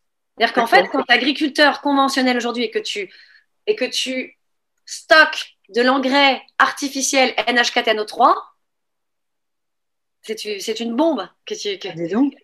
C'est pour ça que c'est instable. Donc, tu vois, on en est arrivé à créer des trucs qui n'existent pas dans la nature et par processus artificiel chimique, on a réussi à coller ces deux éléments qui ne sont pas, qui sont, qui existent dans la nature, mais de manière indépendante, pas liés. Et donc, le fait qu'ils aient forcé ça, eh bien, ça devient instable. C'est un comburant exceptionnel et c'est ce qui fait que ça explose. C'est pas un combustible, c'est un comburant. Bref, on va, va, pas, rentrer là-dedans, quoi. Mais, mais en gros, voilà. Et donc, en fait, moi, je parle plus de il s'agit d'observer la nature, qu'est-ce qu'il y a dans la nature, et de savoir comment est-ce qu'elle fonctionne. Et donc, pour en revenir au sol, eh bien, lorsqu'on vient rompre l'équilibre naturel des choses, des lois universelles de la nature, eh bien, nécessairement, on a des conséquences assez désastreuses. Que ce soit sur les sols qui sont en train de perdre leur fertilité, avec trop d'acidification, avec une destruction de la faune, avec un labour, avec une semelle de labour, il n'y a plus d'arbres, il n'y a plus d'infiltration de l'eau. S'il n'y a plus d'infiltration de l'eau, il n'y a plus renflement de la nappe phréatique s'il n'y a plus de renflement de la nappe phréatique, eh bien, les nappes phréatiques ne se jettent plus dans les cours d'eau. Si les cours d'eau s'assèchent, bah, c'est à cause de ça. Et les cours d'eau ne se jettent plus dans les fleuves, et les fleuves ne se jettent plus dans la mer. Et il y a plus d'eau en, en, évaporation, en condensation, et donc en précipitation. Tu vois, voilà comment est-ce qu'on arrive à rompre le climat grâce à l'agriculture. Et, moi, ce qui m'a choqué, enfin, ce qui m'a choqué, ce qui a attiré mon attention, c'est quand tu parlais de la mer, tu as, parlé d'aquaponie, c'est ça? Donc euh, des poissons euh, qui aident à euh, cultiver des légumes. Et je crois même, donc j'ai entendu, j'ai vu une émission de, de, toi que tu as même déposé un brevet. Alors là, j'ai pas compris. Comment tu as pu déposer un brevet là-dessus? Alors déjà, le brevet, il n'est pas sur l'aquaponie parce que l'aquaponie, ça appartient au domaine public. D'accord. Alors déjà, on va mettre, on va mettre, on va mettre le point sur l'aquaponie. L'aquaponie, c'est une ancienne méthode qui vient de Mésoamérique, qui s'appelait le Shinampa du côté donc de l'Amérique latine, et qui s'appelle Pisciculture du côté de l'Asie, Thaïlande, Vietnam, Birmanie. Alors la Pisciculture, c'est mettre des tilapias dans les rizières pour qu'il y ait une auto-fertilisation grâce à la défécation des poissons, pour qu'il puisse y avoir euh, des, des, récoltes de riz. De, riz. D'accord. Sauf que depuis la révolution verte, Yahoo, en Asie, eh bien, ils ont enlevé cette ancienne tradition de récipisciculture pour mettre des engrais, NH4NO3, pour faire trois cycles de riz par an. Il faut savoir que le cycle du riz, c'est un par an. C'est un cycle très long, le riz. Mais parce qu'il y a la pression productive mondiale, eh bien, aïe, on, dégage l'héritage ancestral de la récipisciculture. C'est ce qui s'est passé aussi du côté des, de la Mésoamérique. Donc ça, là, en Mésoamérique, là, on, voyage de l'autre côté. On faisait du shinampa, donc on mettait des, on mettait, on cultivait sur l'eau. Donc ça, c'était pour les populations qui étaient, pas, qui étaient sédentaires. Et en Mésoamérique, il y avait aussi les populations nomades, c'est-à-dire qui cultivaient en radeau flottant sur l'eau, le long des cours d'eau pendant leur voyage. Donc il y avait déjà cette, cette compréhension que hmm, je peux cultiver dans l'eau, je peux donc comprendre que dans l'eau, il y a des nutriments pour élever la plante, et je comprends qu'il y a tout un système microbiologique qui transforme la défécation des poissons des cours d'eau en solution absorbable, buvable pour les plantes. Donc ça, c'est les prémices de l'aquaponie. Et puis, il y a 25 ans, en Australie, avec euh, Alan Murray, euh, à Melbourne Aquaponics, aux États-Unis, eh bien là, il, commence à retrouver l'aquaponie. Donc, l'aquaponie, c'est le fait de cultiver des plantes dans un cycle d'eau fermé à partir de la pisciculture. Donc, en général, l'aquaponie classique, c'est je combine mes poissons et je combine des plantes dans un circuit d'eau fermé et je vais faire pousser des plantes comme ça. Ça vient remplacer donc l'hydroponie. L'hydroponie, c'est on fait juste de la culture de plantes en eau, mais on va rajouter des nutriments en, sous forme de bouteilles, et puis on change l'eau tous les trois mois en hydroponie.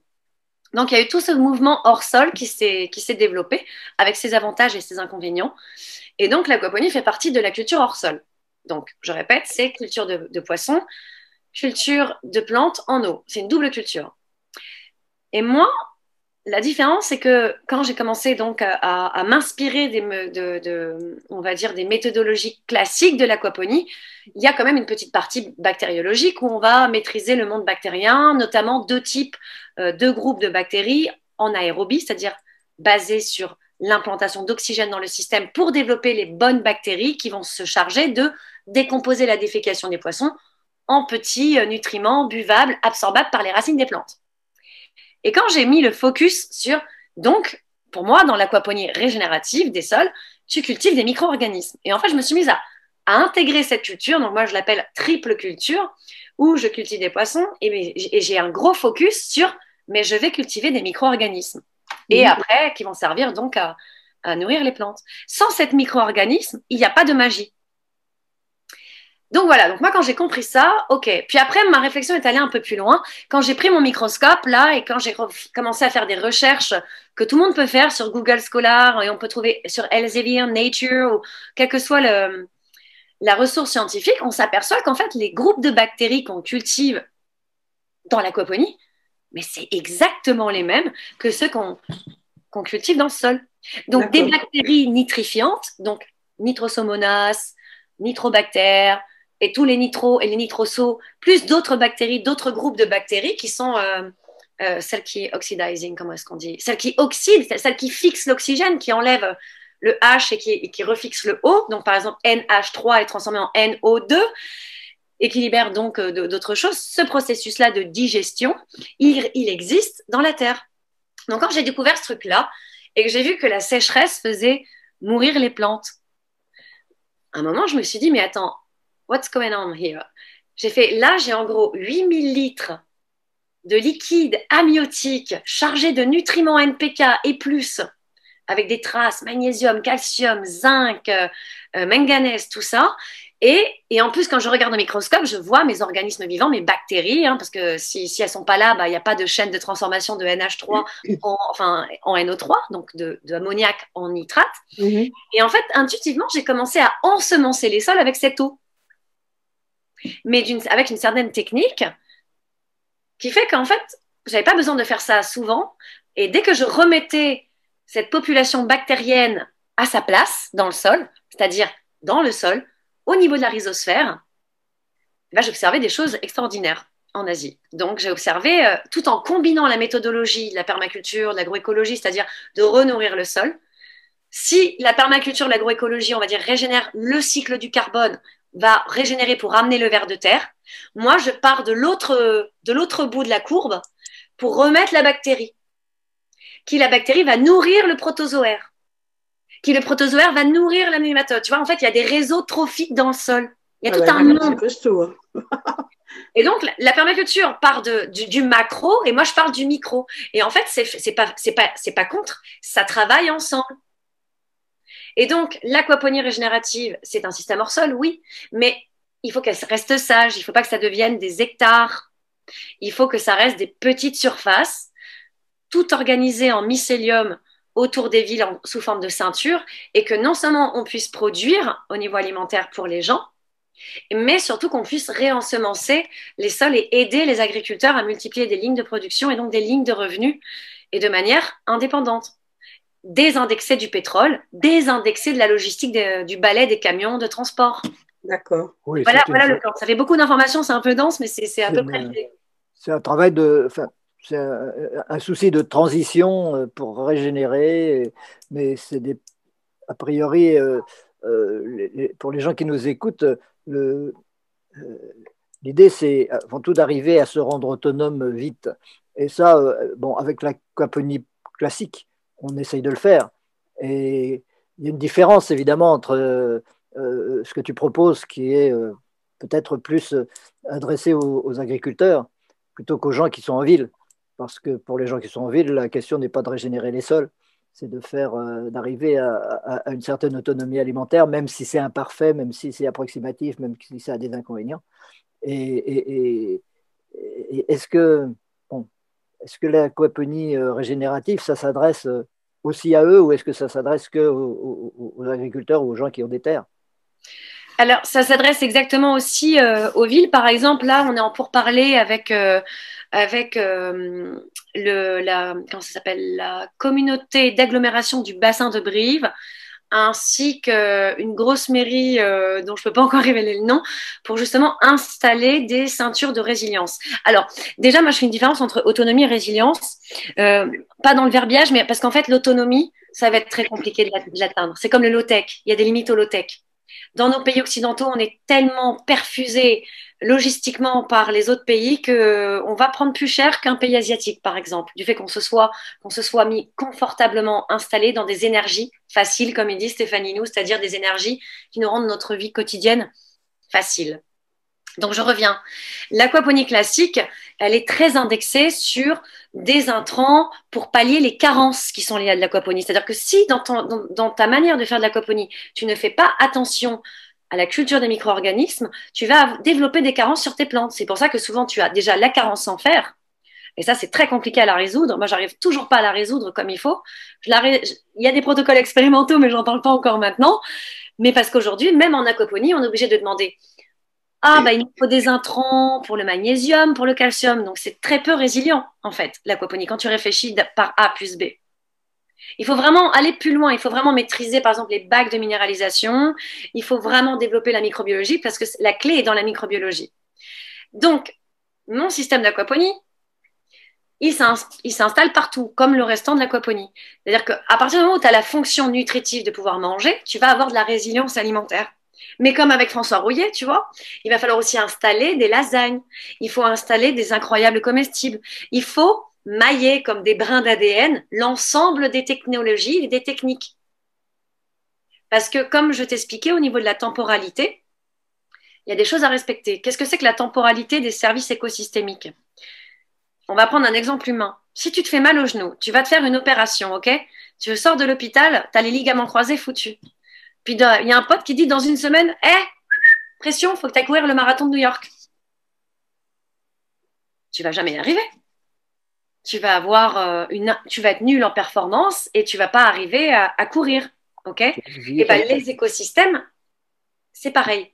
On les a flingués pendant 60 ans depuis la Révolution verte, et là on leur demande d'un seul coup de produire une autonomie alimentaire, alors qu'on les a flingués.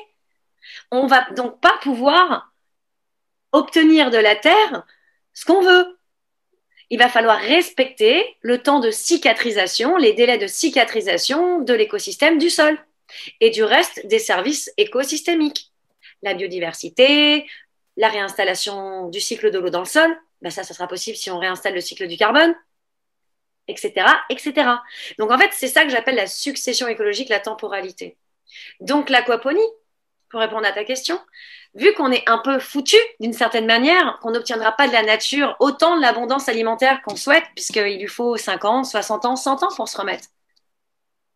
Et ça, on l'apprend au collège. Tu tapes sur Google succession écologique, tu vois que pour euh, revenir d'un sol caillouteux tout pourri à une forêt, il faut 100 ans. Oui. T'auras beau planter des arbres, super merci les gars, mais en fait, nous, euh, on est dans les galères. On va avoir 60 ans de galère. Donc, il faut bien un système tampon pour, un, alimenter les gens, l'aquaponie, qu'elle soit régénérative ou non.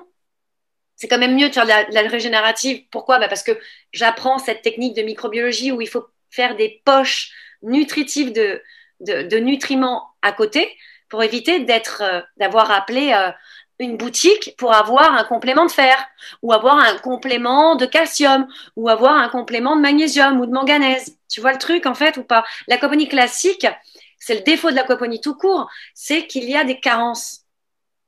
Et, cette, et ce défaut-là vient de la méconnaissance des services de la microbiologie. Mhm. Alors que nos ancêtres le savaient. Donc, il faut récupérer ce savoir-là. C'est pour ça que je l'appelle aquaponie régénérative des sols. Bref. oui. Non, non, mais là, on, parle surtout d'autonomie alimentaire pour une région ou pour un pays, mais pour une personne qui est, qui est dans son HLM et qui n'a que son balcon pour, pour euh, se rendre autonome en, cas de crise, euh, avec l'aquaponie normale, est-ce qu'elle peut déjà euh, s'en sortir? Et est-ce que l'aquaponie régénérative, euh, pour elle, ça va lui servir à quelque chose? Oui, parce que l'aquaponie régénérative ou l'aquaponie euh, normale, c'est les mêmes systèmes intriqués. Moi, j'ai juste développé la partie microbiologie. Pourquoi est-ce que l'aquaponie régénérative, par exemple, pour un HLM, j'ai un projet que j'appelle Kiff cité, qui est que les, chaque building de HLM, donc je suis assez familière parce que ma mère vit toujours là-dedans et on vient de là, il y aura deux choses qui vont sauver les gens dans la crise. C'est le lien. D'abord, le lien et le partage des responsabilités, parce que faire de l'aquaponie, que ça soit régénérative ou, non, c'est du taf. C'est de la rigidité, pas de la rigidité, c'est de la rigueur, de la discipline, et c'est de la lecture de qu'est-ce qui se passe dans cet écosystème vivant dans lequel on fait pousser des plantes. Pourquoi L'idée, ça serait d'installer pour chaque building, de compter et de pouvoir produire un système qui va pouvoir nourrir building par building. Mais s'il n'y a qu'un mec qui gère l'ensemble, mais le mec, il va lâcher l'affaire au bout d'un moment. C'est un vrai travail. C'est comme les métiers de l'agriculture, ça ne s'improvise pas. Donc, il y, a vraiment tout un transfert de connaissances à, à faire, et c'est possible, mais ça passe d'abord par l'unité des gens. Ça passe d'abord par ben voilà, euh, il y a plusieurs familles, il y a 18 familles dans un building, eh bien, elles doivent être responsables de ce système d'aquaponie, régénérative ou non, qui doit être euh, mis en place pour pouvoir manger. Et, est-ce que tu fais des formations euh, Est-ce qu'il y a des endroits où on peut se former à ça? Oui, alors bah, moi pour ma partie, je vais faire des formations donc en ligne. Après, en ce moment, je suis en train de traverser un épisode de trésorerie un peu compliqué, c'est-à-dire que j'ai des centaines de demandes et euh, je fais huit métiers en ce moment euh, dans ma ferme. Maintenance, administratif, euh, plus slash comme le problème de poils. Donc là, on est en train avec l'association d'essayer de, de, faire un, un, appel aux dons pour que les personnes qui sont bénévoles à plein temps, notamment je pense à Fabien qui est depuis le mois de mai à plein temps en train de travailler 50 heures par semaine de manière bénévole et qui va être papa au mois de mars, avril. voilà, moi là en ce moment, j'ai un problème de trésorerie, il va falloir que un, il va falloir que j'embauche des gens pour me décharger et pour pouvoir construire ces formations. Donc les formations, elles vont être à la fois en distanciel et en présentiel. Parce que même si on se fait confiner, ok, ainsi soit-il, il faut contourner les trucs, les obstacles. Donc, ils nous font chier là, nous confiner, mais utilisons leurs meilleurs outils qu'ils nous ont créés, Internet, pour nous relier. Et c'est mm. ça. Donc, il va y avoir des formations en vidéo, mais ça, va environ représenter entre 400 et 500 heures d'enregistrement, donc faut les faire. Puis après, il faut payer le monteur, parce que c'est pas moi, je veux dire, j'ai des compétences, mais j'ai des limites énormes euh, dans, les autres domaines. Euh, et, donc l'idée, c'est après d'avoir cette plateforme de, compétences. Oui, Mimi, on va manger. Ah, je suis désolée, c'est le moment du chat, donnez-moi trois secondes. Parce que tout le monde devrait se faire former à ça, en fin de compte. C'est nécessaire. Oui, bah, le problème, c'est quand les gens... Euh, attendre la dernière minute pour euh, se rendre compte qu'il y a un problème et là, ils veulent une solution tout de suite. Et donc, ils ne prennent pas le temps de se former. Et c'est là qu'il faut euh, vraiment euh, communiquer là-dessus. Je sais qu'en France, je fais énormément de travail aussi avec Stéphane Linou qui travaille plus dans le. bon, lui qui travaille plus du côté des élus, donc dans l'autre monde. Moi, je suis du bas. Tu vois, en fait, c'est aussi intéressant de faire bottom-up et top-down. Eh il faut travailler dans tous les sens, tu vois. Il n'y a pas que un monde contre un autre monde. Non, en fait, c'est hop, on va, comme les brins d'Aden, on va tout mixer et on va changer les choses sans que les gens s'en aperçoivent. Ah bah, ah bah c'est changé. Ah bah oui, c'est déjà, c'est déjà là en fait. Tout est déjà là. Et euh, mais, mais, mais euh, bon, on va contourner les obstacles. Et pour la formation, c'est vrai que les gens,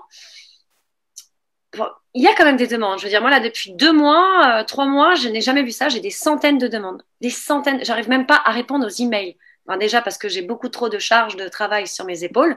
Je dors environ 4 à 5 heures par nuit en ce moment. Ah oui. Ça va faire un an que c'est comme ça, entre la construction de la ferme, la maintenance, parce qu'il y a 3000 mètres carrés de champ, donc c'est assez du taf. Il y a 80 mètres carrés de serre, 75 précisément. C'est du taf. Il y a énormément de choses à faire. Plus, je suis en France, des formalités administratives à non plus dormir. Donc j'accepte de les faire parce que c'est le jeu, je le prends plutôt comme ça que plutôt que. Mais je vous assure que tout est fait pour que personne n'y arrive. Donc, c'est pas grave ça. On va, on, va y arriver de toute manière. Mais les formations, c'est la clé de l'avenir de demain. C'est-à-dire que quand il va y avoir un citadin qui va se recueillir dans la campagne, mais autant qu'il arrive déjà tu as des vidéos, je crois, en open source. Donc, euh, Oui, oui, toute la chaîne est open source. La chaîne YouTube où je donne les. les... Ben, en fait, là, je me filme souvent, tu sais, dans les champs, dans tout ce que je fais, je, je, je prends la caméra pour expliquer mes, mes, petits trucs. Tu vois, par exemple, un repiquage réussi, bah, tu mets de l'eau au fond. Tu vois, tu vas pas. il y a plein de choses comme ça. Puis il faut réconcilier les éléments euh, terre-eau parce que souvent les gens sont en silo. Il y a la terre et il y a l'eau. Non, non, ils sont tous en lien, ces éléments air, feu, eau. Euh, enfin, bref. Et mhm. justement, il y a quelque chose aussi d'important dans la formation qui est cette histoire de brevet. Parce que je n'ai pas répondu à ta question. Ce brevet ne concerne pas l'aquaponie. Le brevet concerne la revivification des sols par l'aquaponie. C'est-à-dire, c'est le procédé d'ensemencement. Donc, l'histoire de ce brevet, je vais te dire que pour que j'ai posé un brevet, parce que breveter le vivant, c'est pas ma cam, hein, c'est pas mon style. Mais j'ai tellement eu d'emmerdes, j'ai tellement eu d'obstacles, d'intimidation, de menaces, et je passerai pas ce, je vais pas m'étaler sur ce, sur cet épisode très négatif parce que c'est alimenter un égrégore auquel je ne veux pas donner d'aliment. que j'ai surmonté, mais j'ai eu de sacrées emmerdes. Et permettez-moi, désolé d'être un peu vulgaire sur la télé, mais voilà, si il y a des gens qui m'ont insulté pour avoir posé un brevet, qui m'ont dit ouais n'importe quoi. Je veux dire, euh, je ne suis pas une industrie, je suis je suis seule depuis des années à faire ce truc-là. J'ai certes eu beaucoup de supporters, de, de collaborations, de partenaires avec lesquels j'ai développé ce projet-là, mais j'ai eu aussi beaucoup de personnes qui ont trahi et pas des personnes euh, de petit niveau. J'ai eu des personnes qui, sont dans d'autres sphères et face à eux, je suis rien. Donc en fait, ce, ce choix de dépôt de brevet, surtout quand tu n'as pas le sou, elle est stratégique. Ça gagne du temps. Ça évite à ce que les appétits industriels ou autres viennent te prendre un travail se l'accaparer, soit pour le mettre dans un tiroir, ou soit pour te décrédibiliser. Alors que là, aujourd'hui, le fait de remettre le brevet, de le reverser dans le domaine public, ben, les industriels vont commencer à refaire des brevets, mais en fait, quand c'est remis dans le domaine public, ben, il n'y a plus rien qui est brevetable. T'as compris en gros le tricks? Tout à fait. Et j'ai pas le choix que de faire ça. Donc, le brevet a été déposé en 2019. Si ça se faisait dans le monde, j'aurais pas pu déposer de brevet. Donc, je suis bien la première à innover dans ce domaine-là. D'accord. Pas un problème. Mais le but, c'est de l'enseigner. Donc là, je vais le remettre dans le domaine public. Donc en fait, ça revient à protéger le vivant. Tu, tu comprends le. C'est Tout à fait. Hein? Tout à fait, parce qu'il y a des gens qui se posera la question d'ailleurs tiens, elle fait tout en open source, mais elle dépose un brevet. Alors il y, en a pour qui ça paraîtrait contradictoire. Alors il y a quelque chose que je n'avais pas compris dans, dans, dans, ta, dans ta, technique c'est euh, la difficulté de faire des graines. Oui c'est pas c'est un problème ou ce n'est pas un... Alors, dans l'aquaponie, tu ne fais pas de graines. Tu vas pas faire de la faire de graines? Bah, bah, en fait, ça n'a aucun intérêt. Parce que l'idée de faire de la semence, ça veut dire faire de la semence, qu'est-ce que c'est la définition? C'est mettre une graine dans un sol. Oui. Laisser la plante pousser, récupérer les graines et les replanter. Alors, on va, on va zoomer au microscope. Qu'est-ce qui se passe? Pourquoi est-ce qu'on fait ça? Une graine, c'est comme un, une bombe d'ADN, ok? Un ADN va être renforcé quand il va enregistrer des comportements de défense face à des attaques. Un hmm. exemple, mes brocolis. J'ai planté mes, mes, brocolis lors des seins de glace en avril, là, euh, début mai 2020. Euh, J'en avais 100. Ok, je les ai repiqués, c'était le moment. Ah ouais, ah bah 48 heures plus tard, euh, on était en pleine ponte euh, de gastéropodes et de limaces. Ah, bah, ah bah il a, que 15% qui est vivant. Donc euh, le matin, je vais dans mon champ avec mon petit café et je constate les dégâts de la nature et je suis là, je fais ah. Alors un permaculteur ou d'autres personnes vont dire alors il faut mettre du purin d'ail. Non, non, moi je suis dans la démarche de laisser les pontes, les obstacles naturels se créer. C'est comme ça que la biodiversité fonctionne et laisser les plantes développer leur stratégie de défense dans le milieu naturel. Qu'est-ce que ça va faire? Eh bien, la plante, par exemple, face à une limace qui va la mordre, elle va développer un, système de défense où elle va rendre sa sève plus aversive, plus amère. Boum Elle va enregistrer ça dans son ADN. Et quand la plante va monter en graine et que tu vas récupérer la graine pour la replanter l'année prochaine, elle a déjà dans son patrimoine génétique le système de défense. Tu comprends? Mm-hmm. Voilà l'intérêt de la semence. La semence, tu la fais que en terre. L'aquaponie, c'est pour manger. Il n'y a aucun intérêt à faire de la semence en aquaponie. Pourquoi? Parce que elle est dans une nurserie, elle est dans, un cocon euh, où la plante, on lui amène tout sur un plateau, les nutriments, euh, pas de pucerons. Enfin, tu vois, elle est dans un environnement protégé, donc il n'y a aucun intérêt. Ce que tu veux, c'est de la semence robuste adapté à un sol argilo-calcaire au pH de 8.8, adapté à des attaques de limaces, à des attaques de pucerons. Et ces seules plantes-là qui auront survécu, là, tu récupères les graines et tu les replantes. Et là, tu fortifies le patrimoine génétique d'une espèce de la plante. Et au bout de cinq générations, tu as une espèce et tu as euh, une graine que je dis euh, de 4-4. Donc la semence, ça ne se fait qu'en sol. Le sol, il a comme une euh, fingerprint, une empreinte digitale. Chaque sol a sa propre empreinte digitale. Donc, c'est-à-dire ses caractéristiques, ses complexités, un pH acide ou un, pH trop argileux, trop alcalin. Tu, normalement, tu fais rien pousser dans les, dans les pH argilo-calcaires. Moi, j'avais 8.8. Il n'y a pas grand-chose qui pousse là-dedans.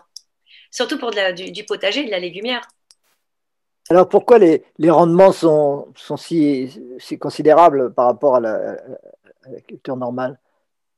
Tu veux dire de dire qu'on a, on a beaucoup plus d'efficacité, beaucoup plus de production mais en fait, oui, mais parce que, alors, il y a un premier facteur qui est celui que je t'expliquais, la succession écologique. Il va falloir des délais de cicatrisation au sol. Donc, par exemple, dans mon champ, les quelques rendements que j'ai eus, par rapport à 3000 mètres carrés, normalement, tu devrais vraiment sortir au moins de la bouffe pour 14-20 euh, personnes. OK? Mhm. Là, cette année, euh, il y avait de la bouffe pour 8 euh, dans le champ. Il fait ce qu'il peut, le champ. Il était compacté, il faut le régénérer, il faut le cicatriser, sauf que les délais de cicatrisation, chez toi, ils vont être d'un mois, chez, dans la terre, euh, ça va être des années. Donc la productivité, c'est ce que je t'expliquais, tu sors de l'hôpital pour courir un marathon, tu, vas être ah zéro. et donc le sol, c'est la même chose, ça va être zéro. Et si on est là en train de lui mettre une pression productive, allez, on va mettre du purin, du machin, du truc, mais, mais en fait, tu ne restaures pas les services écosystémiques. Si tu es contre les choses, c'est ma manière à moi, hein, moi c'est ma manière de voir. Hein. Donc c'est pour ça que j'appelle ça de l'agriculture régénérative. Quand on m'a dit, oh là là, toutes tes limaces, elles t'ont défoncé tes brocolis, fais ci, fais ça. Mais je fais non. Moi, dans ma manière de faire, je ne me mets pas contre le processus. J'ai besoin de restaurer l'écosystème. Donc, il va être déséquilibré. Et en étant déséquilibré, tu vas avoir des pertes de rendement. C'est pour ça que l'agriculture biologique, à un moment, a été considérablement critiquée parce qu'elle a été caractérisée par une baisse de rendement.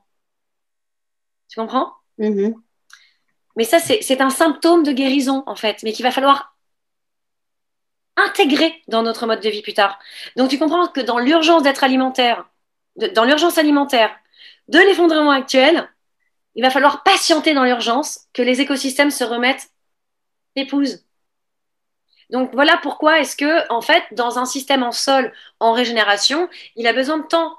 Et je veux dire ça, n'importe quel scientifique peut le retrouver avec cette histoire de succession écologique. Il y a des stades où il faut qu'il cicatrise. Et si on ne prend pas en compte cette impensée agricole, on va droit dans le mur.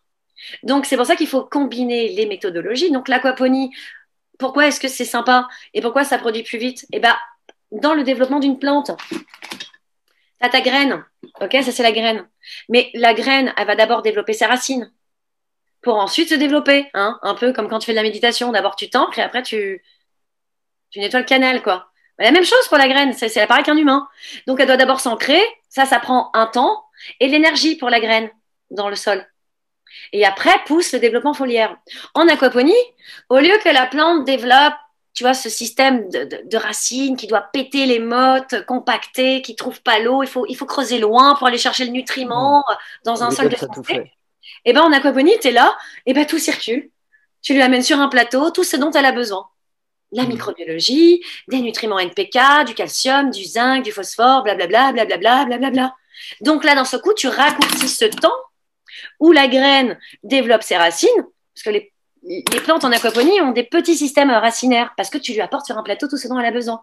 D'où l'intérêt, tu comprends, de pas faire de la, semence en aquaponie. Ça n'avait pas de sens. Ça ne va pas enregistrer de comportement agressif. D'accord, d'accord, d'accord, d'accord. Tu feras de la graine fragile en aquaponie, alors que tu veux faire de la graine robuste qui pousse dans le sable, dans l'argile et tout ça. Donc, tu combines les, méthodologies. Donc, en eau, voilà pourquoi ça pousse deux, trois, deux fois plus vite en aquaponie, parce que tu, tu squeezes le temps où la plante doit développer ses racines pour pousser. Donc là, c'est pour ça que ça s'accélère. Et l'eau, elle est euh, bipolaire. Elle est magique, l'eau. Elle est magique, l'eau. Elle est complètement magique. Dans le sol, ce sont les échanges azotés gazeux qui se font, tu vois, l'azote va se fixer dans le sol par des, par des échanges bioélectriques, ok? Je sais plus, euh, mais en gros, tu en as un qui est chargé négativement, un positif, et ce sont les échanges qui sont euh, à travers l'exudation où il y a tous ces trucs-là, qui l'azote qui se fixe. L'eau, elle est bipolaire, elle transporte les ions, les cations et les anions. Donc l'électroconductivité de l'eau est supérieure à l'électroconductivité du sol. Et donc, ça, ça vient stimuler les racines et les nourrir. En, fait, c'est un liquide amniotique, l'aquaponie, que tu me. C'est pour ça qu'il ne faut pas jeter l'eau. C'est un liquide amniotique qui, nourrit constamment. Et, c'est pour ça qu'il faut gérer cette population de, micro, de micro-organismes pour que ça soit stable. Parce que c'est la même eau que tu retrouves dans les racines. Je ne sais pas si vous vous souvenez, quand vous êtes gamin, vous arrachez euh, les arbres ou les, euh, ou les plantes, c'est humide, les racines. Mhm. Tout le monde se souvient de ça? Oui. Je je sais pas, j'ai arraché beaucoup de plantes, mais bon. en tout cas, c'est pour ça qu'il y a une telle économie d'eau avec ton système par rapport à normal. Oui, il y a entre 85 et 90% d'économie d'eau en fonction des climats. En fonction des climats. Ça, pour moi, ça, c'est des données tropicales. Alors, il y en a qui disent la même chose en France. Non, non, non. Moi, je demande à vérifier. Il y a quand même, on est dans le sud-est de la France. On a des gros problèmes de sécheresse et ça va aller de pire en pire. Donc là, moi, je communiquerai précisément le pourcentage au bout d'un an d'expérimentation dans la Drôme. Mhm. Ok, là de août jusqu'à maintenant, effectivement, je peux confirmer, il n'y a, même que 15% à 10% d'évaporation. En, fonction du bâtiment géothermique que tu as. on est en Bretagne. on est en hein? Bretagne, il y a souvent de la pluie. eh bien, on attend dans un, dans un, climat un peu plus humide à moins d'évaporation, tu vois. Mm. Mais il y a des, mais voilà, c'est vraiment en fonction du climat. Tu fais ça en Afrique, euh, dans le Sahel, il va falloir déployer des systèmes euh, enterrés pour éviter euh, l'évaporation. Bon voilà, il y a plein de choses. Il faut connaître en fait l'ensemble des, des, paramètres dans lesquels tu vas implémenter ce système-là. Et, la serre, quelle est la nécessité d'une serre? Alors déjà, éviter les pluies. Les pluies sont réputées pour être acides. Et mhm. puis, euh, et bah, tes bactéries, celles que tu as dans le sol, elles fonctionnent euh, au minimum à, 13 degrés, c'est la 13-14 degrés, c'est la température optimale pour que tes bactéries fonctionnent et fassent leur travail dans l'aquaponie. Mhm. OK? Donc moi, je calibre en gros le bâtiment en fonction de mes bébés bactéries, quoi.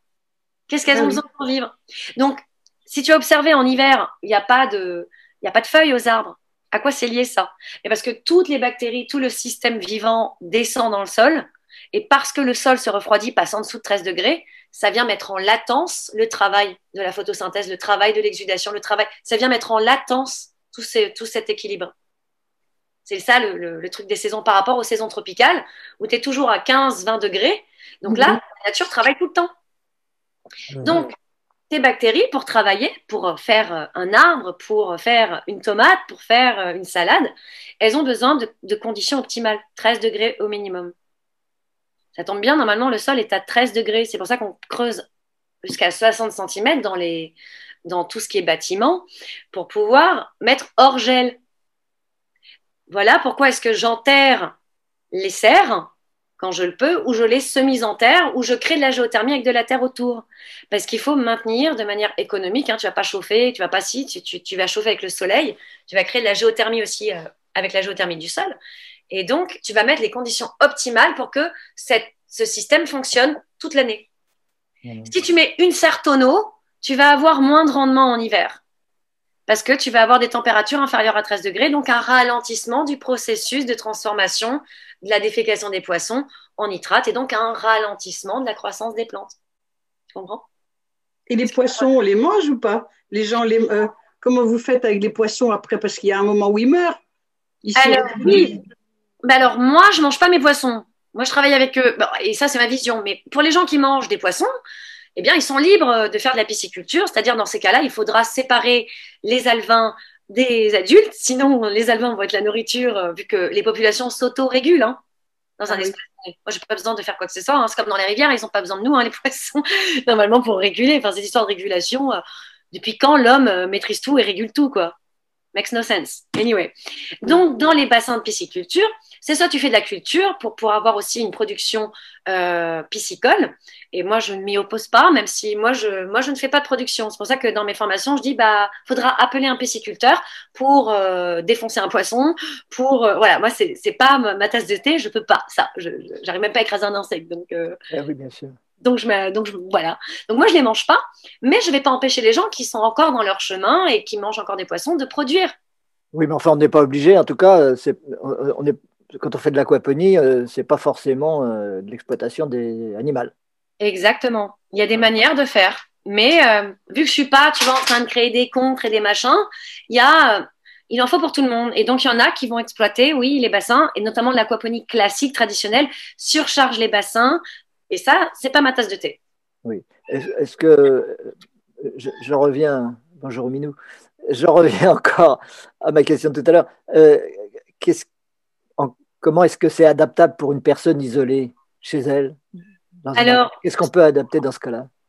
Dans, bah, dans ces cas-là, il faut euh, une bonne géothermie. Donc, moi, ma serre, par exemple, tu vas récupérer des pneus. Tu vas récupérer de la terre de chantier. Moi, j'ai fait toute ma serre en Earthship. Vous connaissez le Earthship? Oui, c'est tout gratuit, quoi. Avec ce que la terre te donne.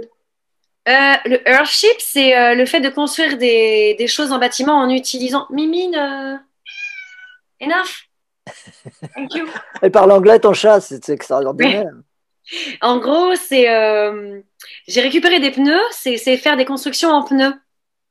Donc il y a 360 pneus et qui sont remplis de terre. Et par-dessus, j'ai mis un grillage de poule et après j'ai fait à la projeteuse, j'ai mis j'ai fait un terre-paille. Ça, c'est pour faire quoi? Pour faire la serre géothermique. Pour faire la serre. Ah s'il n'y a pas de serre, on ne peut rien faire. En aquaponie, ça va être compliqué. À moins de vivre dans les pays tropicaux. Là, il y a pas de, la place. Et voilà. Bah, en fait, pour une famille de 3-4 personnes, tu peux faire un petit système qui fait à peu près 2-3 euh, mètres carrés, 4 mètres carrés. Ah oui, c'est possible. Oui, c'est possible, bien sûr que oui. Là, c'est vraiment des petits systèmes euh, faciles à mettre en place. Dans les pays tropicaux, il faudra juste avoir un toit euh, clair, par exemple en polycarbonate, pour, que les, pour pas que la pluie tombe dans le système. Des tout petits systèmes, c'est vraiment faisable. Sur des plus grandes. Excusez-moi, je suis désolée. Pardon. Va ah, falloir... On va, peut-être libérer Minou. C'est la euh, fin. non, c'est. Oui, ouais, non, tout va bien. C'est toujours comme ça. Euh, est-ce que tout ce dont tu parles, c'est dans tes, ça sera dans tes formations de toute façon, mais est-ce que tu as des vidéos là-dessus, je crois, non? Alors, il y a déjà des petites vidéos euh, sur YouTube euh, pour expliquer les choses, mais ça reste relativement très très court. Et, euh, et en fait, dans les formations, l'idée c'est de faire voir les schémas, de faire voir comment est-ce que tu peux construire à petite échelle, donc à chaque individu qui peut développer son petit système, et surtout dans les villes. Et après, il y a tout ce qui est euh, lorsque tu es agriculteur et que tu as plusieurs hectares à régénérer. Donc, euh, il y a vraiment euh, différentes stratégies à déployer. Mais rappelle-toi que le lien est obligatoire. Parce que si tu es tout seul dans ton coin, c'est quand même sympa d'être en lien avec son voisin. Sinon, tous les jours, tu es marié à ton système. Oui, c'est ça. Tu t'en vas en week-end? Non, non, non, non, non. Les poissons, ils vont manger comment? Donc, pareil, pour nourrir tes poissons, essaye de faire de l'élevage d'insectes. Donc, ici, on fait de l'élevage de grillons, de l'élevage de vers de soie euh, pardon, de farine, j'aimerais bien vers de soie, mais euh, c'était dans la région de verre de farine. Voilà, nous, on expérimente tout ça, mais des insectes endogènes, c'est-à-dire qui sont en rapport avec euh, ton écosystème. Ce qui fait que tu es en boucle. Donc, tu fais de l'élevage d'insectes, tu nourris tes poissons, tes poissons nourrissent tes plantes, tes micro-organismes, soit tu les laisses en place, mais s'il y a un petit lopin de terre, eh ben, tu vas servir les micro-organismes pour ensemencer le lopin de terre, et tu récoltes. Et, la récolte nourrit les insectes. Et la récolte, nourrir les insectes. La récolte, le, compost, parce que je fais aussi du lombricompostage. Là, j'élève des vers de terre. Oh, mais c'est compliqué. Et euh, pour les. Bah, c'est compliqué, mais. Euh, ça s'apprend, c'est très simple. Mais c'est. C'est recréer un écosystème dans un petit espace euh, fermé, comme si on était sur Mars. C'est ça. c'est évident que c'est compliqué, mais c'est faisable.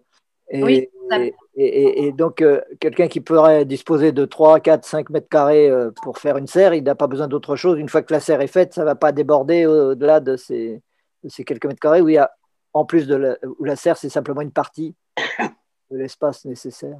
Non, non, la serre, c'est euh, tu mets tout dedans. La serre, tu vas faire tes semis dedans, tu as ton système d'aquaponie. Et, Les poissons sont aussi dedans.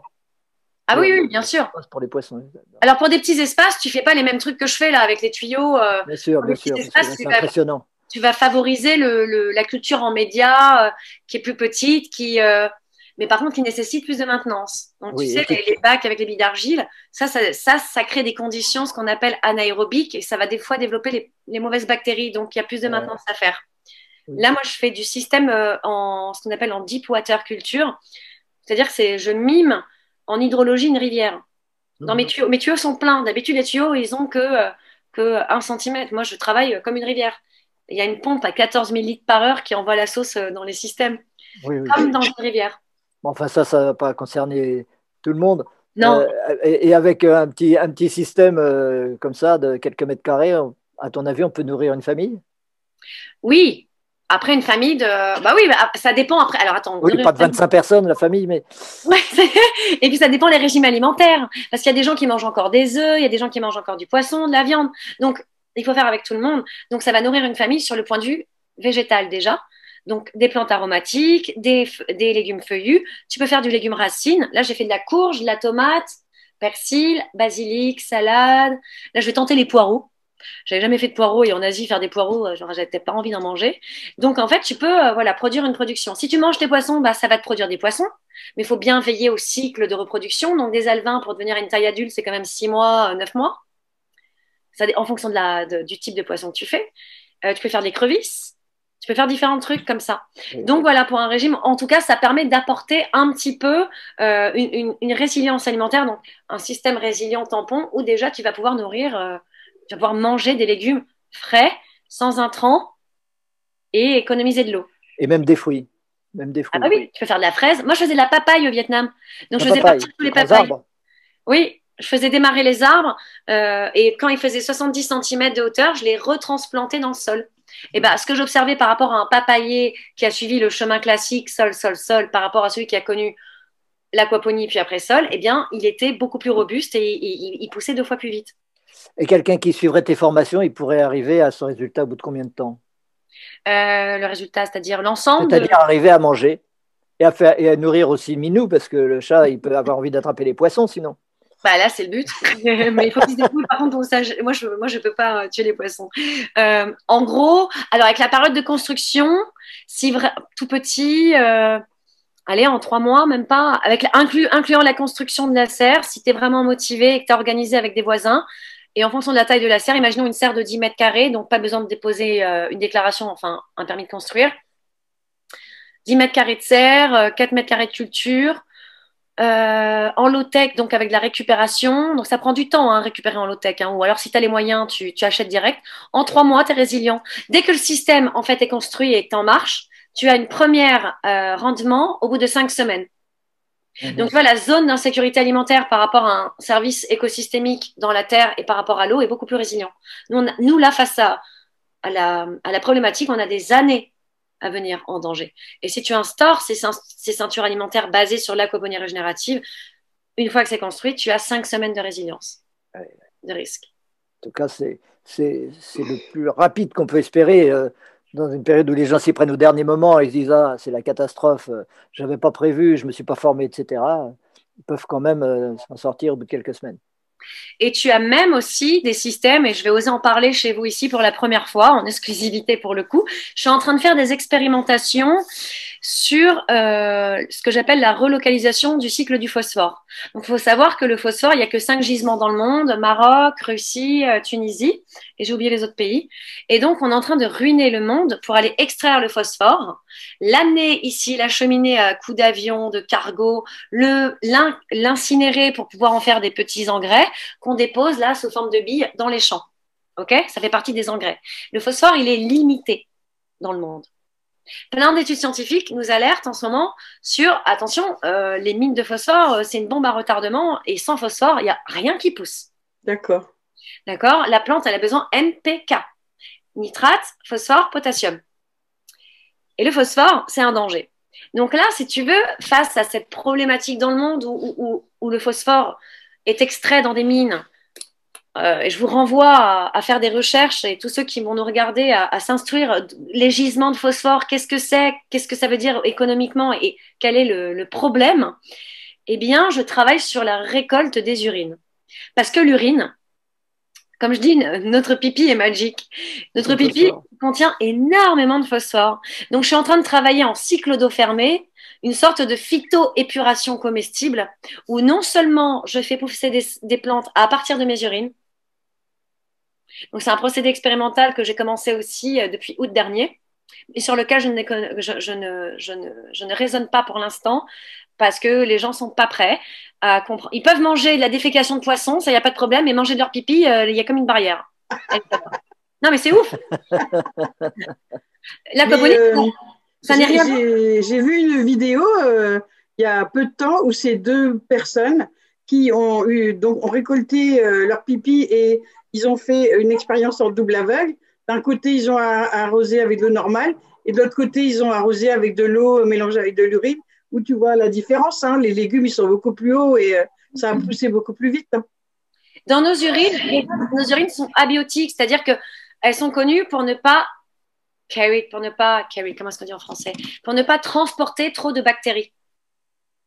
La défécation, c'est autre chose, hein. c'est un max de bactéries, euh, mais l'urine, non. Par contre, c'est une solution magique, très phosphorescente, très nitratée, avec beaucoup d'ammoniac, et plus toutes les traces, la vitamine C, euh, le zinc, euh, on a tous les nutriments.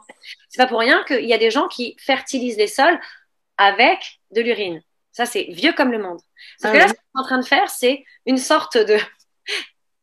J'appelle ça. Euh, je ne sais pas comment appeler ça, mais j'appelle ça le, la relocalisation du cycle de phosphore. C'est-à-dire que dans deux bacs, je prends deux bacs en low-tech. Je vais prendre un bac euh, d'une cuve IVC, je vais installer une pompe et je vais prendre un autre bac où je vais faire cultiver mes plantes. Et je vais mettre mes urines et je vais respecter les conditions aérobiques pour cultiver des bactéries qui vont transformer mes urines en solution nitratée.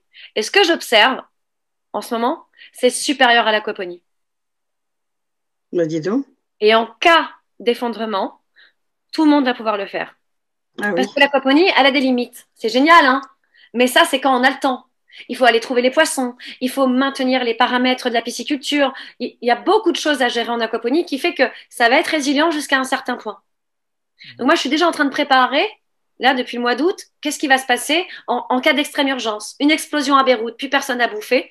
Qu'est-ce qui se passe? Tu installes en urgence ces deux bacs en circuit continu et tu vas relocaliser tes urines et tu vas les potentialiser. Tout va être dans un circuit fermé et ça, pour l'instant, je ne peux pas encore divulguer toutes les données, mais moi, je suis bluffée de voir que dans un circuit d'eau fermé, tu vas mettre tes urines. Alors bien sûr, hein, moi j'ai un rythme alimentaire, je n'ai pas pris de médicaments depuis 7 ans, euh, je suis principalement végétarienne et végane, je fais attention, euh, par exemple je suis carencée en fer, donc ça c'est un peu pénible. Donc là il y a des carences en ce moment dans, le protocole expérimental que je fais où il y, a, il y, a, des carences en fer, mais je mélange par exemple des urines de femmes enceintes, une de mes collègues.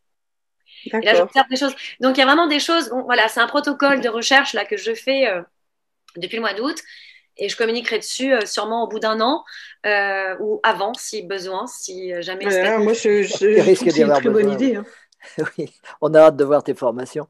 Et, est-ce que je suppose que tous les poissons ne se prêtent pas à, ce genre de, de technique.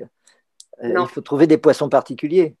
Alors, c'est soit tu fais du poisson endogène. Donc ici, je pourrais faire de la truite. Euh, mais alors là, ça veut dire qu'on. de la place.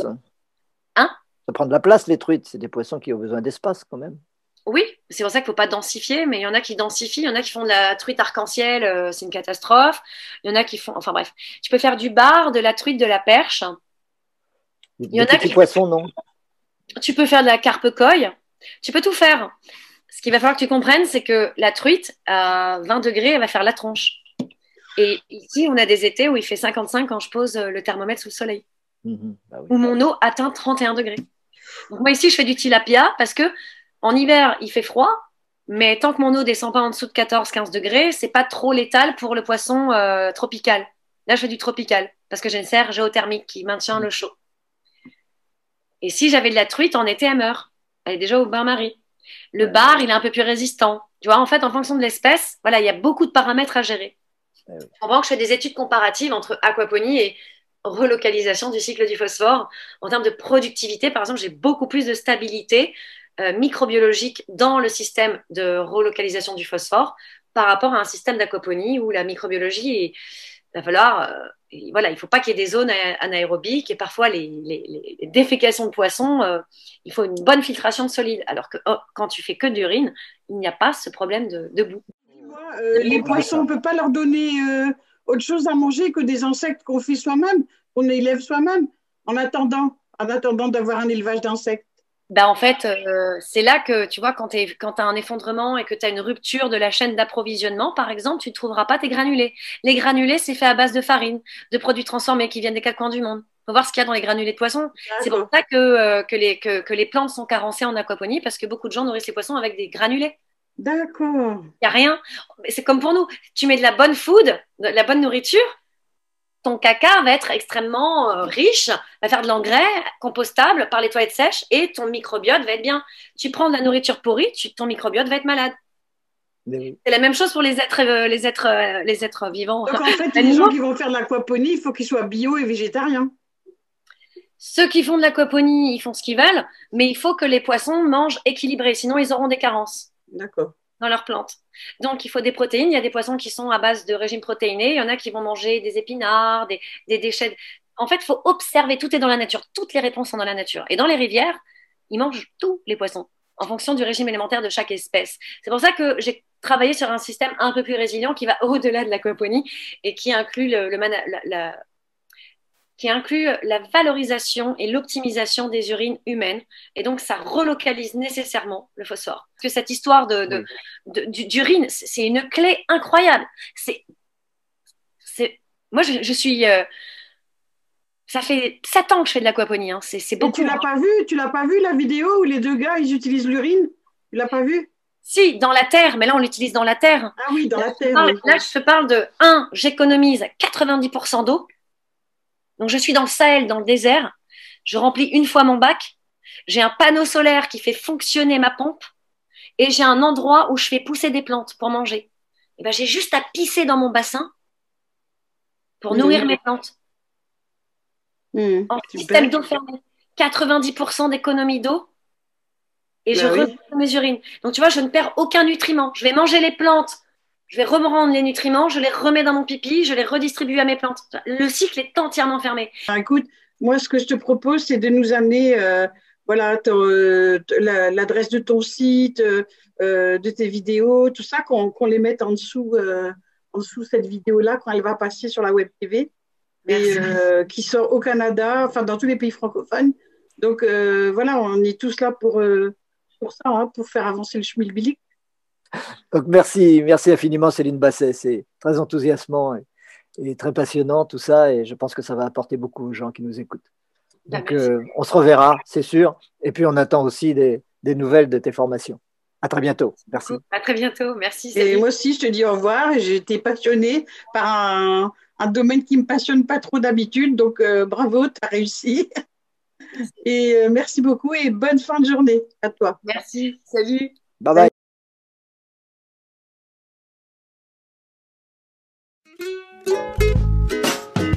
Bah, aujourd'hui, on va parler de, la maison, de notre maison qu'on a construite en 2011, 2012 et qu'on a terminée en 2013 et dans laquelle on vit aujourd'hui. Alors en trois mots, euh, c'est une maison autonome, bioclimatique et naturelle. Ce qu'on a voulu faire quand on s'est installé, c'était de construire une maison que tout le monde pouvait construire et qui soit à la fois respectueuse de l'environnement, respectueuse de l'humain et disponible pour tous avec des matériaux qu'on trouve en abondance, qui coûtent peu cher et qui permettent à chacun de construire sa maison lui-même. Quand on a acheté le terrain, on n'avait pas de budget. Euh, on a réussi à emprunter 20 000 euros et avec ces 20 000 euros, on a acheté le terrain. Ensuite, moi, j'étais euh, prof d'anglais à l'époque et ça m'a permis de payer des matériaux au fur et à mesure qu'on construisait la maison. L'ensemble de la construction, euh, si on, ajoute à ça euh, l'autonomie en électricité, c'est-à-dire les panneaux solaires, l'éolienne euh, et tout le matériel électronique qui va avec, plus l'autonomie en eau, la pompe, la cuve, les gouttières et la nourriture des volontaires qui sont venus participer au, au cantier, ça nous a coûté environ 30 000 euros pour la manœuvre, j'ai décidé de fonctionner de la manière que j'avais euh, découverte en Thaïlande lorsque j'ai découvert un peu la permaculture, de, choisir d'abord des techniques en fonction de, mon éthique. Je voulais travailler la terre et la paille et d'en profiter pour partager ces, techniques et cette euh, passion que j'ai pour les matériaux naturels de la partager avec d'autres gens qui voulaient apprendre en même temps. La synergie était trop bonne pour, pour passer à côté. Et donc j'ai diffusé sur des réseaux euh, bah, de construction naturelle, de permaculture, euh, d'éco-village, etc., notamment la revue Passerelle Éco. On a eu des gens qui étaient vraiment passionnés, qui avaient envie de construire en terre et en paille, et qui sont venus sur des périodes de chantier qui ont duré deux mois chaque année, les deux mois d'été. Et puis je crois qu'il y a beaucoup de gens qui ont changé de vie grâce à ce projet. Et, nous, on a aussi beaucoup grandi de, ces chantiers participatifs. Et puis, euh, on passe beaucoup de temps à échanger, à se distraire, à aller à la rivière quand il fait chaud, beaucoup d'autres choses se sont passées autour de ce chantier. Le but, c'était pas de travailler comme des dingues, c'était de prendre son temps, de découvrir la matière, d'être créatif et de vivre une expérience humaine euh, bah, sans précédent pour la plupart d'entre nous.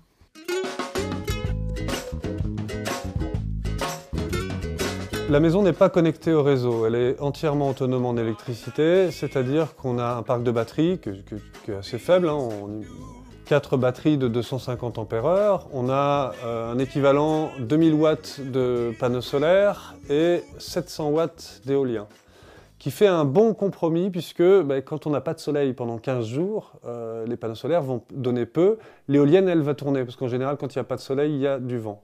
Et l'éolienne elle a un avantage, c'est qu'elle tourne aussi la nuit, donc elle est moins performante, beaucoup moins performante que des panneaux solaires, mais elle nous permet de combler un trou important. On a construit l'éolienne avec une association du coin qui s'appelle l'Atelier du Soleil et du Vent et qui permettent à des gens comme ça de construire leur éolienne chez eux. Et c'est des éoliennes qui sont très performantes et qui tournent à très petit vent. Alors là, c'est le local technique hein, où il y a les batteries. Donc ça, c'est des batteries que j'ai récupérées. Donc c'est des petites batteries de 2 volts chacune. Enfin, des petites batteries, des grosses batteries. Il y en a 12. Donc là, on est en 24 volts. 24 volts qui sont régulés, donc où il y a les panneaux solaires et l'éolienne qui viennent charger ces batteries. Et euh, c'est régulé avec un petit régulateur solaire. Et ensuite transformé avec le convertisseur qui est là-bas en 220. Donc il y a un tableau 220 là, ici qui n'est pas très très propre parce que assez récent puis pas encore tout à fait fini. Et ici un tableau électrique pour le 12 volts avec une résistance de dissipation si jamais il y a trop de courant, il faut continuer à dissiper cette énergie, puisque sinon ça va affecter les panneaux solaires. L'emplacement du poêle est central. Euh, la maison a été conçue avec beaucoup d'inertie à l'intérieur et beaucoup euh, d'isolation à l'extérieur. Ce qui fait que le poêle va chauffer l'air ambiant, mais aussi chauffer les matériaux qui sont un peu partout autour de nous. Le bois vient de la forêt qui est au fond du jardin, donc ça c'est très pratique. Et l'idéal, je dirais, c'est de ne pas avoir besoin de trop chauffer sa maison. C'est pour ça qu'on on utilise aussi l'énergie solaire. Quand il fait soleil, on ne chauffe pas. Euh, en général, la, véranda chauffe la maison, euh, la baie vitrée chauffe la maison, euh, donc on n'a pas besoin d'allumer le poêle. L'inertie de la maison permet aussi de ne pas chauffer la nuit, c'est-à-dire qu'on va, on va chauffer le soir, un dernier feu, monter la, température à, 21, 22 degrés le soir, et puis la nuit, la température va redescendre et le matin, il fera frais. Mais la température ressentie dans une maison en terre est bien différente de la, des autres matériaux en général. C'est-à-dire que même à 16 degrés, on a un ressenti confortable. Et puis on chauffe aussi l'eau sanitaire avec un chauffe-eau à bois que nous avons construit nous-mêmes sur le modèle du Rocket Stove avec l'inspiration d'autres personnes, notamment Permaculture Design qui à l'époque en avait réalisé un. Alors on chauffe euh, le ballon, qui est un ancien ballon à gaz, dont on a retiré le moyen de combustion à gaz dessous, qu'on a remplacé par une chambre de combustion de, rocket stove, un peu améliorée, hein, qui nous permet d'avoir une combustion performante, c'est-à-dire propre, mais aussi très chaude, qui va chauffer le volume d'eau à environ 70 degrés, et cette eau-là, elle va rester utilisable jusqu'à qu'elle descende en dessous de 40 degrés. À peu près deux jours d'autonomie euh, en eau chaude, c'est quand on a allumé le chauffe-eau. Et ensuite, l'idéal, ce serait de coupler à ça un chauffe-eau solaire. On a déjà un chauffe-eau solaire pour les, adhérents de l'association qui viennent, mais pas sur notre maison. Quand on va changer de chauffage, puisqu'on va changer de chauffage, on va utiliser la technologie Rocket Stove et vous allez trouver des vidéos sur notre chaîne euh, qui sont liées à ça. On va mettre un poêle euh, très performant et on va construire de la masse autour. Et donc la chaleur ne va pas servir à rayonner et à chauffer l'air, elle va chauffer la masse thermique qui, elle, va chauffer l'air ambiant, mais de manière douce et diffuse, et aussi de manière plus agréable encore que le rayonnement direct du poêle. Et ça, c'est vraiment important. C'est-à-dire qu'on aura une combustion beaucoup plus efficace et une manière de chauffer beaucoup plus efficace aussi. Et on espère aussi rajouter un échangeur d'eau pour pouvoir chauffer l'eau grâce au poêle qui chauffe la maison.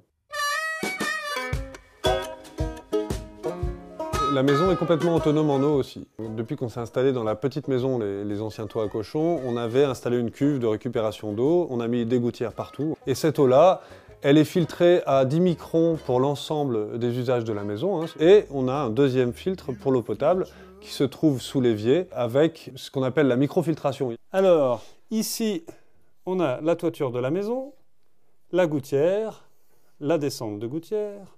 On peut filtrer déjà en mettant un petit grillage ici pour éviter les feuilles qui tombent des arbres et qui vont salir. On arrive dans un bassin de décantation et quand le bassin se remplit, l'eau dépose ici toutes les microparticules, les souillures organiques qui sont dans l'eau et le trop-plein de ce bassin de décantation va dans notre cuve. Le trop-plein, il faut toujours un trop-plein à tout stockage d'eau. Le trop-plein va dans une mare de biodiversité. Au-dessus, ici, on a fait une cabane isolée. Il ne faut pas que la pompe gèle. Hein. Et on a mis ici notre groupe hydrophore. C'est une pompe qui vient pomper l'eau, si possible, au milieu, pas en haut, pas en bas. Et à cet effet, on a mis un poids sur la crépine. La crépine, c'est le petit bout du tuyau qui pompe l'eau. Et ici, un ballon qui flotte en surface. Ce qui fait qu'on a toujours la crépine au milieu du niveau d'eau, ici où l'eau est la plus propre. Euh, la pompe qu'on a choisie, nous, c'est ce qu'on appelle un groupe hydrophore, et c'est une pompe avec un surpresseur. Donc ça permet d'avoir une réserve d'eau sous pression qui permet d'éviter, quand on ouvre le robinet, que ça déclenche la pompe systématiquement. Parce que ça voudrait dire ouvrir, fermer, la pompe s'allume, s'éteint, et ça c'est très mauvais pour les pompes. J'aurais un petit conseil euh, dans ce domaine-là. Il y a un monsieur qui s'appelle Joseph Orzag qui a conçu un site internet qui s'appelle Autarcie, Autarcie EAU. Euh, et vous allez trouver sur ce site toutes les informations qui m'ont beaucoup inspiré dans tous les domaines d'utilisation de, l'eau qu'on fait ici. Ensuite, cette eau, elle est pompée et elle est envoyée vers la maison.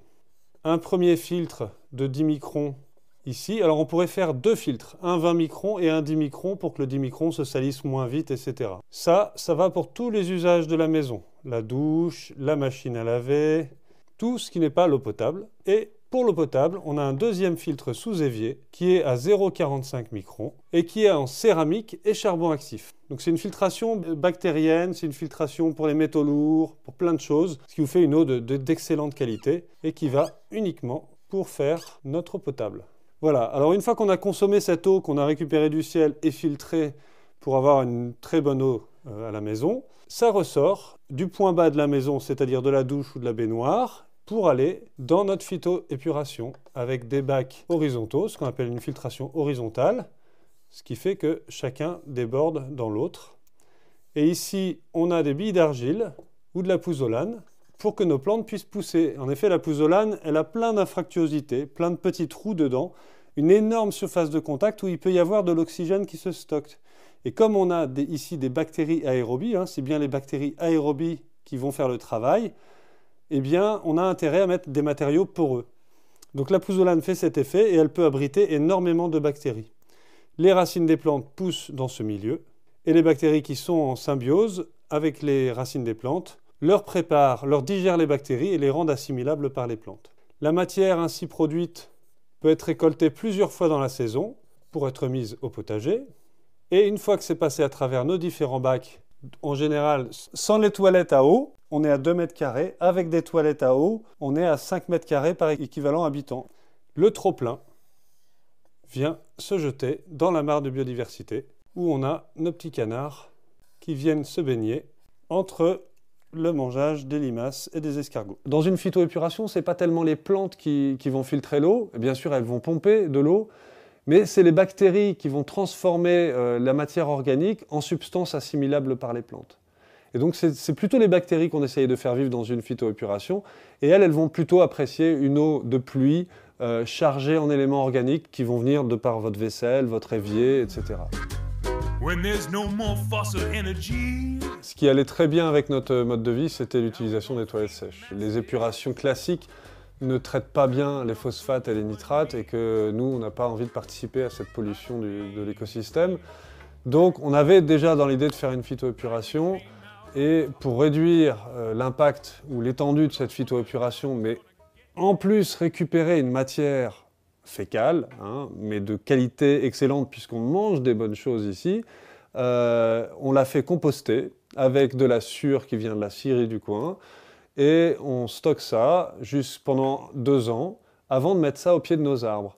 Ensuite, nos arbres, comme on les taille, c'est des arbres fruitiers qu'on taille, euh, ce broyat, on va le mettre dans notre potager. Et la boucle de la fertilité se fait bien. On a un terrain avec des plantes qui poussent plus vite. Donc on a les toilettes sèches à la maison, euh, un petit toilette sèche à la maison, et on en a trois dehors. Alors on en a deux qui se font dans des seaux ou dans des poubelles noires, et on en a un aussi dans les, dans les bois euh, pour les campeurs, qui lui se vide directement dans le sol. On fait un trou, on garde l'argile pour construire, pour faire des enduits, parce que c'est un très très bon argile qu'il y a dans les bois et on remplace ça par de la matière organique de très bonne qualité pour la forêt. Donc c'est un deal qu'on a fait avec la forêt et qui euh, se passe très bien puisqu'on a juste à construire des toilettes sèches légers, faciles à déplacer et à creuser des trous à chaque fois qu'ils sont pleins.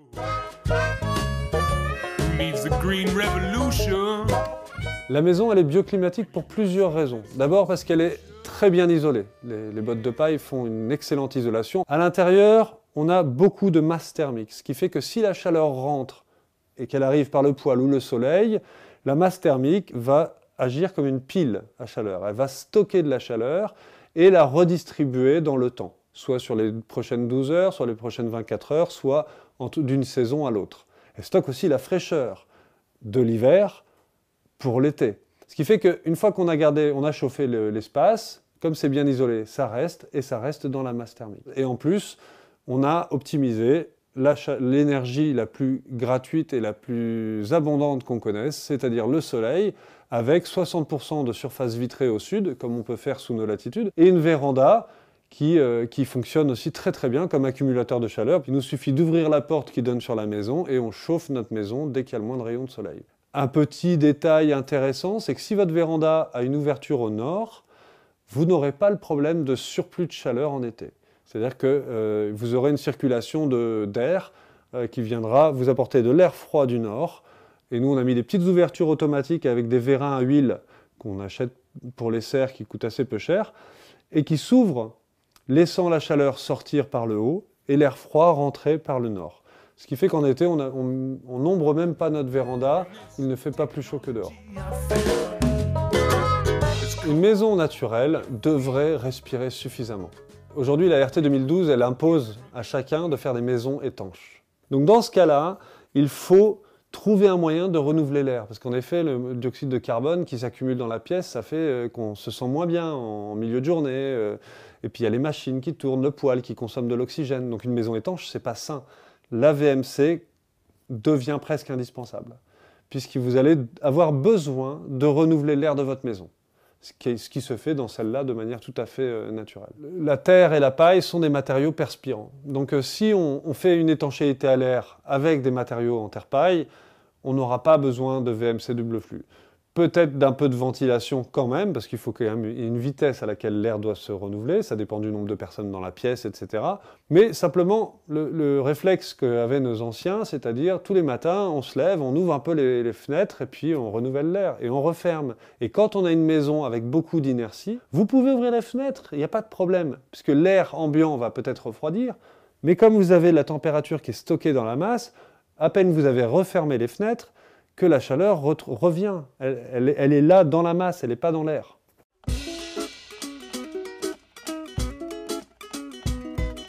J'ai découvert la construction en terre-paille en Thaïlande, donc pas du tout dans les mêmes conditions climatiques. Là-bas, il n'y a pas besoin de faire des maisons, on fait des cabanes et on ne vit pas dedans.